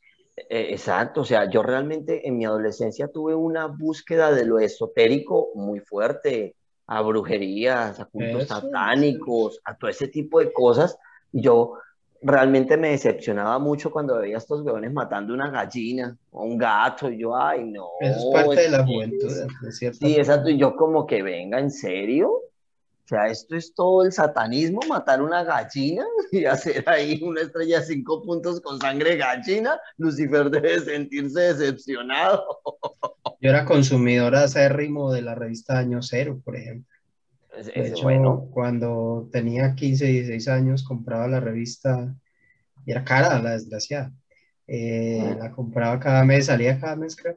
Llegué a comprar un montón, tenía una colección grande de revistas y de, y de todo lo que tuviera que ver con aliens, con ovnis. Pero sí es un tema muy de adolescencia. Creo que todos caímos sí. en cosas así en la Bueno, entonces, bueno, para, para volver, entonces para volver, venimos, o sea, eh, los aliens, o sea, la, la, la, la existencia de, de vida extraterrestre es una conspiración, o sea, es una teoría, no una conspiración, una teoría muy fuerte en la actualidad, porque pues estamos en la era espacial, estamos en mera, o sea, está, estamos en el nacimiento de la exploración espacial con mejor y más tecnología, ya estamos por lanzar el James Webb. Yo siempre digo, yo siempre digo, estamos porque es la humanidad, esto es, Claro. esto es un hito humano, ¿sí? O sea, cuando nosotros hablamos de, del James Webb, no estamos hablando de cinco huevones que lo desarrollaron en, ahí en, un- en el, en el garaje de su casa. No, esto es un proyecto en el que está el esfuerzo de miles de personas alrededor del mundo en el que muchos han hecho un pequeño aporte y sin ese aporte eso no sería, no se vería consolidado. Esto, estamos a punto de lanzar el James Webb, que es una vaina que nos va a poder ver, ¿sí? Realmente con mejor definición los orígenes del universo, ¿sí? Y, por ejemplo, eh, yo, yo se los digo así. A ver, eh, tengan en cuenta que el universo como nosotros lo estamos viendo, nosotros estamos viendo una singularidad espacio-temporal. Cuando nosotros vemos ese cielo estrellado allá arriba, estamos viendo un cielo estrellado que ha ocurrido hace miles de millones de años. Y estoy viendo aquí este que ocurrió hace 75 mil millones de años y al lado tengo otra estrella. Y yo estoy diciendo, ah, pues yo las veo ahí juntas. Pues resulta que El es que universo esta- tiene 13.000 esta luz que estoy viendo, esta luz que estoy viendo acá, tiene X cantidad de miles de años y esta que está aquí al lado, que brilla menos, tiene muchísimos más o muchísimos menos. O sea, estamos viendo un universo que no solo pasó en un tiempo y espacio pasado, sino que, ha, que está transcurriendo y lo estamos viendo en diferentes tiempos y espacios. ¿Sí? Entonces, decir que una especie alienígena vino de Alfa Centauro C, está aquí a cuatro años luz, quiere decir que esta gente pasó cuatro años viajando a la velocidad de la luz para llegar hasta acá, diciendo que se pudiera viajar a la velocidad de la luz. Entonces, de entrada, una especie alienígena que viaja por el espacio a cuatro años luz y llega hasta acá, es muy poco probable que la nave le fallen los frenos llegando. No, no, no, Sí, pero ahí no. sí, ahí sí. ahí sí Escúchame algo, yo le voy a decir por qué, yo le voy a, le voy a comentar por qué. Porque es que estamos hablando de tecnología que puede romper las barreras del espacio y el tiempo. Igual O sea, se le acaba el aceite, hermano. ¿Entiendes? O sea, a ver, explico. O sea, este tipo de, este tipo de tecnología literalmente solo podría ser concebida para nuestra imaginación por dioses. ¿Entienden? O sea, es un nivel de perfección tecnológico del que nosotros ni siquiera, ni siquiera tenemos la capacidad de imaginar. ¿Sí? Está, miren, se lo voy a poner así. Eh, en, el, en el 76 hice un experimento en el que se demostraba cómo un problema podía ser resuelto por un sistema que nosotros no entendíamos. O sea, un sistema que podía ofrecer una solución que no era lógica para nosotros. Eso quiere decir que hay posibles soluciones a cosas que nosotros podemos comprobar, sea, como cuando dicen el carro funciona, yo no sé cómo funciona, no lo destape, esa cosa funciona y hace cinco años no lo veo un mecánico y no se le cambia el aceite. En serio, hay casos de ese tipo. Hay casos en el que un carro tiene 10, 12, 15 años en el que no se le ha hecho ningún tipo de mantenimientos y extrañamente el carro funciona. Y el dueño afirma, yo ese carro nunca le he hecho nada, gasolina y agua al radiador, pero el motor nunca lo ha tocado nadie y no sabemos por qué ese, ese auto funciona. Entonces, ahí hay un montón de cosas, o sea, eso estamos hablando de probabilidad, o sea, hay una probabilidad de que esa cosa está funcionando de manera perfecta. ¿Por qué? Por una razón que nosotros no entendemos, pero funciona. Entonces, cuando, cuando nosotros vemos eh, esta, cre esta creencia de, de, de eh, seres de otro planeta, o sea, yo no dudo que exista vida inteligente y consciente en el espacio y el tiempo, uy, sí, claro, tiene que haber miles de civilizaciones, pero nosotros no hemos visto a ninguna. No hay evidencia científica de ningún tipo que diga que existe vida inteligente más allá de la nuestra. ¿sí? Hay en este planeta observaciones y verídicas de objetos no identificados, pero no sabemos qué son. Pensé el proyecto científico de una base está probando un avión nuevo, que, no estamos probando aviones nuevos ahorita. Miguel me decía, estamos en plena escalada armamentista. La escalada armamentista es desarrollo tecnológico de todo tipo. De hecho, la era espacial se le debe en gran medida al desarrollo de la escalada armamentista que hubo en el mundo después de la Segunda Guerra, durante y después de la Segunda Guerra Mundial. Pero entonces, yo voy a hacer, entonces yo voy a jugar a ser el abogado del diablo que me, me ha tocado en esta tarea estos días. ¿Cuánto, ¿Cuántos años tiene el Homo sapiens en la Tierra? El Homo sapiens tiene aproximadamente, o sea, unos 100, mil 200 años. mil años, ¿no? Mucho. 100 mil años Sí. por medio. ¿Hace cuánto, ¿Hace cuánto escribimos los humanos? Hace 7.000 años. 7500. 7.000 Por ahí 5 500 mil años. años, 7 mil está no, por medio. 7500, 7500 años, ¿sí? ¿Hace cuánto tenemos televisión? Eh, 100 años. Hace 100 Menos. años más o menos. ¿Hace Menos. cuánto? O No, sea, más, más. estamos Como en diciendo el que, 40 y algo, o sea, quedan como unos 80 años. ok, estamos diciendo que los, los humanos tienen en la Tierra, el Homo sapiens tiene en la Tierra millones de años, pero solamente hace, 100 mil años. No alcanzamos ni siquiera 200 mil años. perdón, 100 mil años, pero solamente hace unos pocos años, o sea, una pequeña fracción de esos 100 mil años, 7 mil me dijo desde la escritura, eh, aprendimos a escribir. Y de esos Ujú. 7 mil años que aprendimos a escribir, porque, porque fisionómicamente, fisio- fisiológicamente, somos los mismos desde hace 100 mil años. Eh, Sí, no. Bueno, Hemos venido eh, evolucionando básicamente Espera, sí, déjelo que pero termine que yo voy a meter la cucharada. Ok, eso quiere decir que nosotros llevamos solamente estos 7000 años escribiendo y en estos últimos 100 años hemos desarrollado todas las tecnologías para salir a la luna, para ver televisión, para tener un aparato así pequeño que nos hace la comunicación con todo el resto de personas del mundo y para tener todo ese tipo de tecnología. El salto tecnológico Entonces- tan grande que hemos tenido. Entonces, Bueno, ¿no han habido dos saltos. extraterrestre que vino y nos enseñó a escribir? No, han habido dos saltos, dos saltos grandes. Y yo sé que me van a apoyar en esto. Uno es el salto del neolítico, que es más importante que este mismo.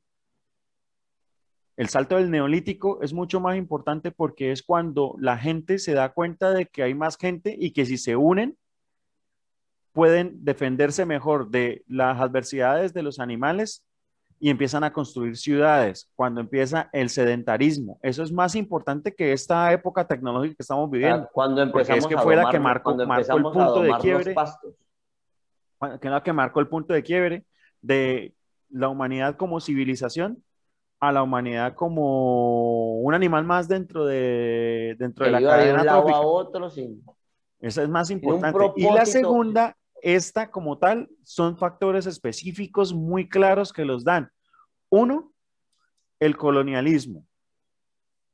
Y la época victoriana se llama así precisamente porque los ingleses, aparte de conquistar y colonizar, llevaron cultura a todos lados, no como los españoles lo hicieron, pero sí, sí, llevaron la cultura La cultura. y llevaron tecnología, ayudaron a que, se, a, que se, a que se comunicaran puntos que antes eran imposibles de comunicar, por lo menos mucha gente cree que los indios de la India son brutos, pero resulta de que los científicos, no los científicos y matemáticos más grandes que dieron en esa época victoriana salieron de allá, Ya, ya.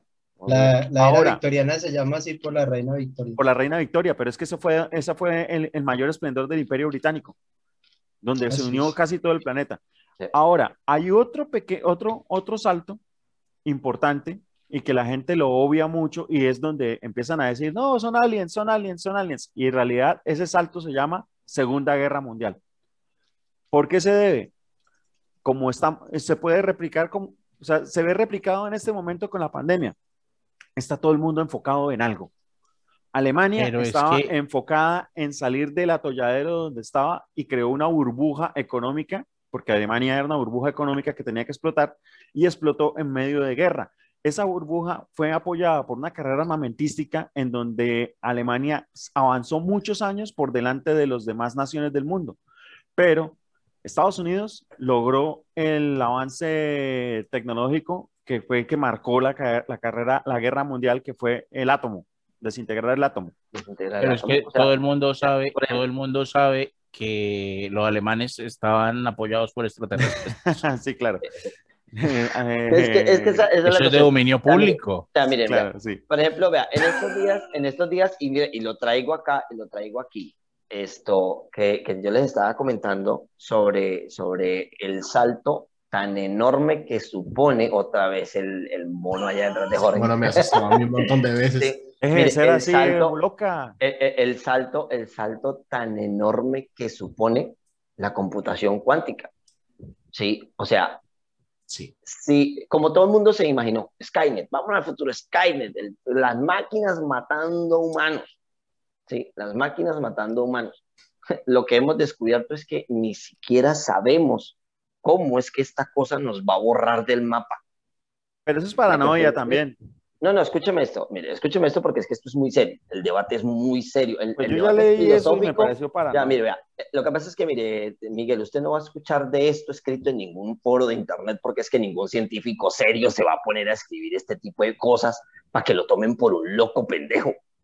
¿Entiende? O sea, yo estoy hablando del debate real entre científicos al que yo, como estudiante de física, he podido tener acceso y que usted no lo va a conseguir en un foro de Chan Chan, ¿cómo es? De, de, de 4chan en internet, ¿sí me entiende? O sea, aquí yo estoy escuchando hablar a monumentos. Este, este man nunca, nunca ha buscado sea, una- un tablero de de- Reddit. O sea, o sea, estoy hablando de que aquí estoy escuchando hablar es a profesores de Harvard, de Princeton, de Yale, me- matemáticos súper Bienvenido reconocidos. a Reddit. Exacto, o sea, yo estoy escuchando hablar a tipos a los que les pesa el culo y que ellos dicen, bueno, las personas que están acá, o sea, ellos dicen, bueno, ya acabó la clase, vamos a hablar un poquito de esto porque es que siempre en, el- en- en estudios de física dicen, olvídense de la filosofía detrás de esto, o sea, olvídense de la filosofía detrás de la cuántica, porque aquí vinimos es a tratar de explicarles mecánica cuántica. Yo no estudio eso, pero pues muchos amigos que sí lo estudian y pues hablamos de eso. Sí, sobre todo los que están ahorita trabajando con programación y que son matemáticos y que ya tienen un doctorado en física. O sea, manes que tienen 20 años estudiando y son gente de mayor de 50 años, pelones casi todos. ¿Sí? Entonces, ellos llegan y dicen, bueno, miren, la cuestión es la siguiente. A ver, vamos a decir que hay una, una montaña, ¿sí? La Tierra tiene una montaña. Y entonces vamos a, resolver este problema. Vamos a, a, crear unos, unas paticas que caminen por esa montaña para atravesar los obstáculos que esa montaña tiene. ¿Ok? El objetivo es ir de aquí a acá y atravesar la montaña. Entonces, de un momento a otro, entre todas las soluciones, encontramos que hay una solución que nos reporta el inicio y el final. Y decimos, venga, ¿y todos los pasos qué? Pues nada, simplemente es unas patas tan grandes que lo único que tuvo que hacer fue dar un paso. Y ya atravesó todo el problema. Nosotros decimos, no, pero es que hay física de materiales. Los materiales tienen una resistencia, con lo cual nosotros no podemos crear en base a la gravedad unas patas tan grandes porque ningún material existente en el planeta puede resistir algo como eso.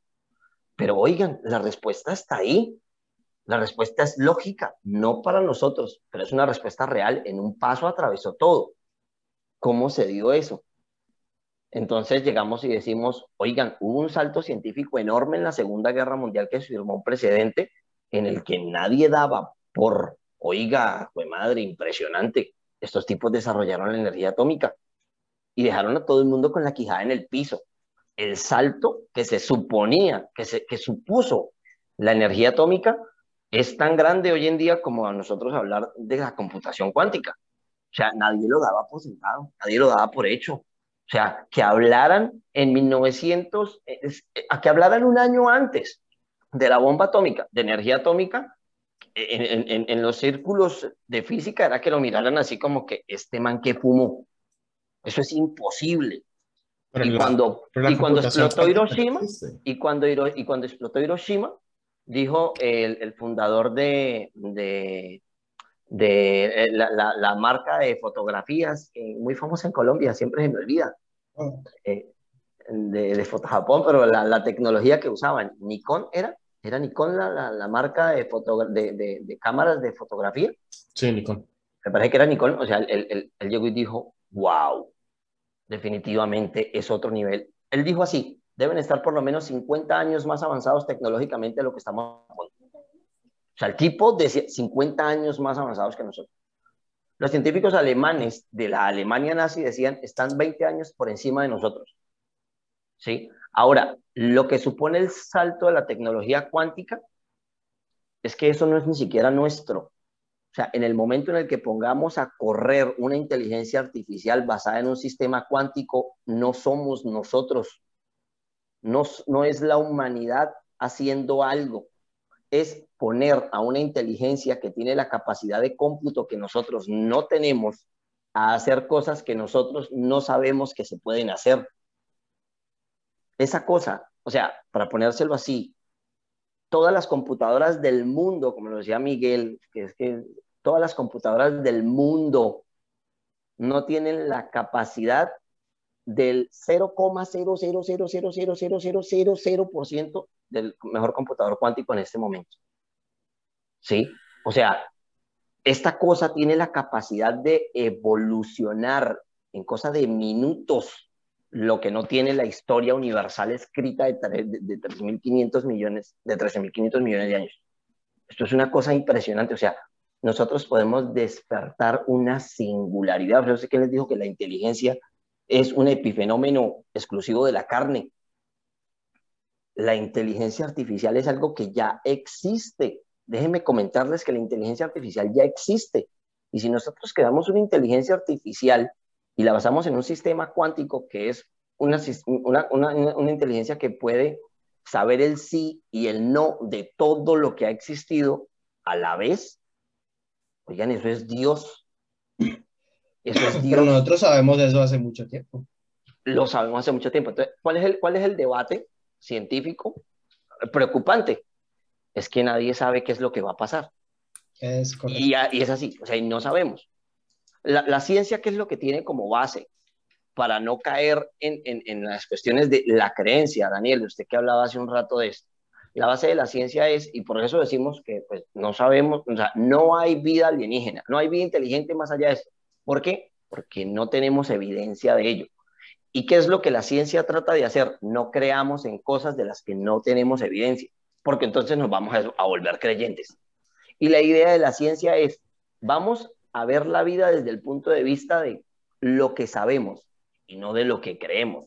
Porque si vivimos nosotros, los científicos, desde el punto de vista de lo que yo creo, uy, créanme, yo creo cosas muy locas con todo lo que he leído, porque soy un humano y tengo mis teorías súper rarísimas y loquísimas. Algún día las hablaremos en un podcast. Vamos a hacer un podcast de en qué creen ustedes. Y les apuesto que va a ser un podcast muy bacano, que de pronto, sin miedo a, a que nos juzguen, digamos, venga, ¿en qué cree usted, Daniel? ¿En qué cree usted, Jorge? Uy, yo, yo muero por escuchar en qué cree Jorge. Yo creo que me tomaré este vino. Yo creo Sí. que ya estamos un poquito largos de Johan. ¿sí? Entonces, las Yo creo que Johan entonces- necesita experimentar más por la ciencia. Entonces, sí, o las menos, no teorías, estoy seguro. las teorías conspiranoicas, las teorías conspiranoicas como tal, son eso, lo que la gente cree que está pasando en el mundo y las posibles interpretaciones que ellos le dan a eso. Y cuando hay una idea que hace el suficiente eco como para que 150 mil pendejos en, en terraplanistas la crean, pues le dan, le dan recorrido, le dan eco y se hace popular. Porque para todo hay tema y todo el mundo cree un montón de cosas. Sí, como lo veían estos días, pero venga, la noticia cómo puede ser falsa si dice lo que yo creo. Entonces, allá afuera hay un montón de gente pensando que de verdad la Tierra es plana porque es que ellos no entienden cómo se pudo calcular la curvatura de la Tierra. ¿Cómo es eso? Y, y, pues de verdad, yo nunca he visto que sea plana, eh, redonda, yo creo, y, y vienen y escuchan una, una explicación simple, sencilla de por qué la Tierra es plana y para ellos es correcta. ¿Por qué? Porque refleja lo que ellos creen, el sesgo de confirmación. Ah, no, y sin duda la Tierra es plana. Y, va a y el terraplanismo va a ser un movimiento que va a seguir sumando adeptos en vez de cada vez tener menos. En, el, en la era más avanzada de la tecnología del hombre, donde tenemos la biblioteca de Alejandría en la palma de la mano, y ellos la usan para creer en terraplanismo o en el Juanón. O, sí, o sea, ese tipo de cosas siempre van a seguir sumando más gente. ¿Cuál gente? Como me decía Miguel, que me decía, me fastidia usted cuando habla de la gente. Pues que gente estúpida hay por montones. ¿Sí? Nosotros mismos éramos gente estúpida cuando teníamos 14, 15 años y creíamos esas cosas re locas en las que creíamos. ¿Sí? Lo que pasa es que pues nosotros aquí casi todos hemos sido personas que creo que hemos sido muy curiosos todos y nos hemos preguntado en algún momento por qué yo creo en lo que creo. Porque es que es, la teoría, la, conspiración es eso. Yo por qué creo lo que creo y en qué me baso para creerlo. ¿En, en lo que me dijo quién? ¿Mi mamá? ¿Mi papá? ¿Qué sabía mi papá de esta vaina? ¿Qué sabía mi mamá de esto? Sí, la, la vecina el primo, el tío, el sobrino de un amigo. En eso basamos ese tipo de, de, creencias y pensamientos que nosotros tenemos. Entonces, lo que, dice Johan, lo que dice Johan de la gente, me acuerdo de una frase de, de un escrito de Alberto Cortés que se llama Los pendejos.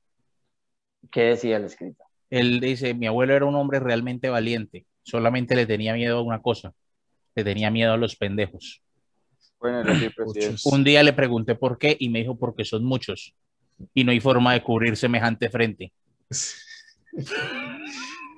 Son tantos que podrían elegir un presidente. Sí, yo le colgué, yo le colgué esa imagen hace poco a, a, mí, a mí. y por temprano que te levantes a donde vayas, ya está lleno de pendejos. Buenísimo. Buenísimo. Bueno, señores, esto vamos a cortar, pues ya estuvimos muy largos el día de hoy. Voy a hacerles una pregunta rápida para ya cerrar. Ven que venga, ¿nosotros somos pendejos? Puede ser, puede ser. Eh, pero creo que la definición de pendejo, bueno, no, la recuerdo en este momento. Ya estoy desvariando por la hora. Señores, eh, mi mamá siempre dijo que estúpido es el que hace estupideces. Forrest Gump. Okay. buena, buena. Una pregunta rápida y un favor que les voy a pedir. La pregunta es, ¿qué película canción, libro recomiendan de conspiracionismo? Eduardo. ¿De conspiracionismo? No. Sí, una novela, algo que sea entretenido, que no diga pues, pues, relacionada con el tema. No sé, tipo No, lo que sí puedo recomendar es eh, el libro en el que principalmente me va a hacer para este podcast, que se llama La secta de la Tierra plana, del señor Alarcia Mena Oscar. ¿Pero lo recomienda para que uno se eh, quiera no vivir más después de leerlo o eh, de hecho el tipo dice al principio que si usted es terraplanista pues mejor no lea esto se va a ah, sentir muy mal. Ah ok. Muy bien muy bien. Jorge recomendación. mm, yo encontré un libro que se llama Escapando del agujero del conejo por Mick West. Sí, lo he escuchado. Es un libro acerca, eh, Mick West se toma la molestia de explicar todo el proceso de qué es Quanon y cómo desmentir cada uno de los cuentos que Quanon monta y da consejos a la gente que sufre con parientes que están metidos en este cuento para cómo lidiar con ellos.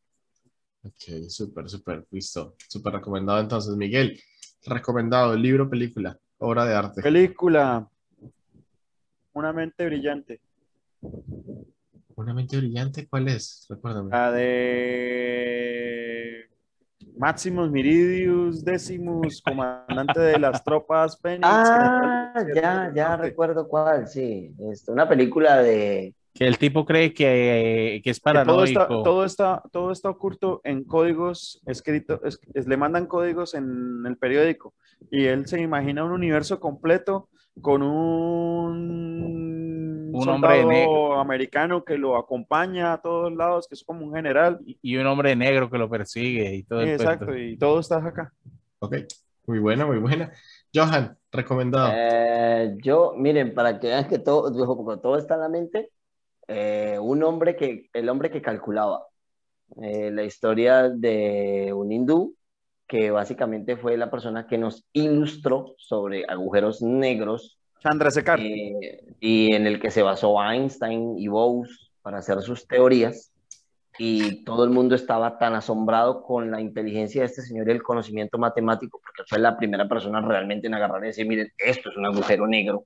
El nombre es impronunciable, el apellido es Chandrasekhar. Sí. Entonces, este personaje llega y cuando todos estos catedráticos ingleses asombrados le preguntan, venga, ¿y usted cómo llegó a esa deducción? Él llega y les dice, Buda me lo mostró en un sueño.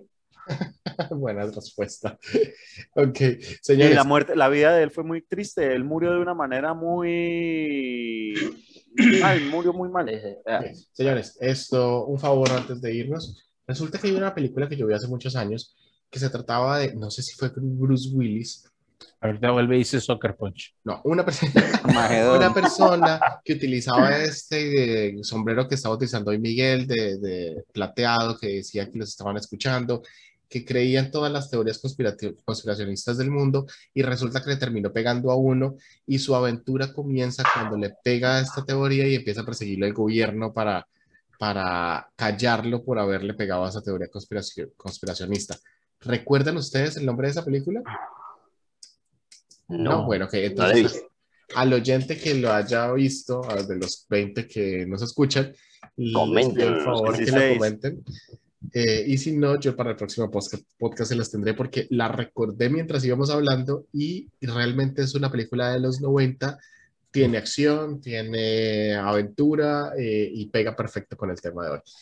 Señores, muchas gracias por habernos escuchado. Eh, les digo a las personas que nos escuchan que vamos a hacer este podcast cada 15 días para poder hacer profundidad tranquilos en nuestro tema y eh, vamos a hacer un nuevo programa de noticias de tecnología, ciencia y cosas frikis que esperamos a ver cómo nos va a salir esta semana. Eh, gracias a todos, señores. Gracias a todos por haber venido. Buenas noches. Noches. Buenas Buenas noches. Bye.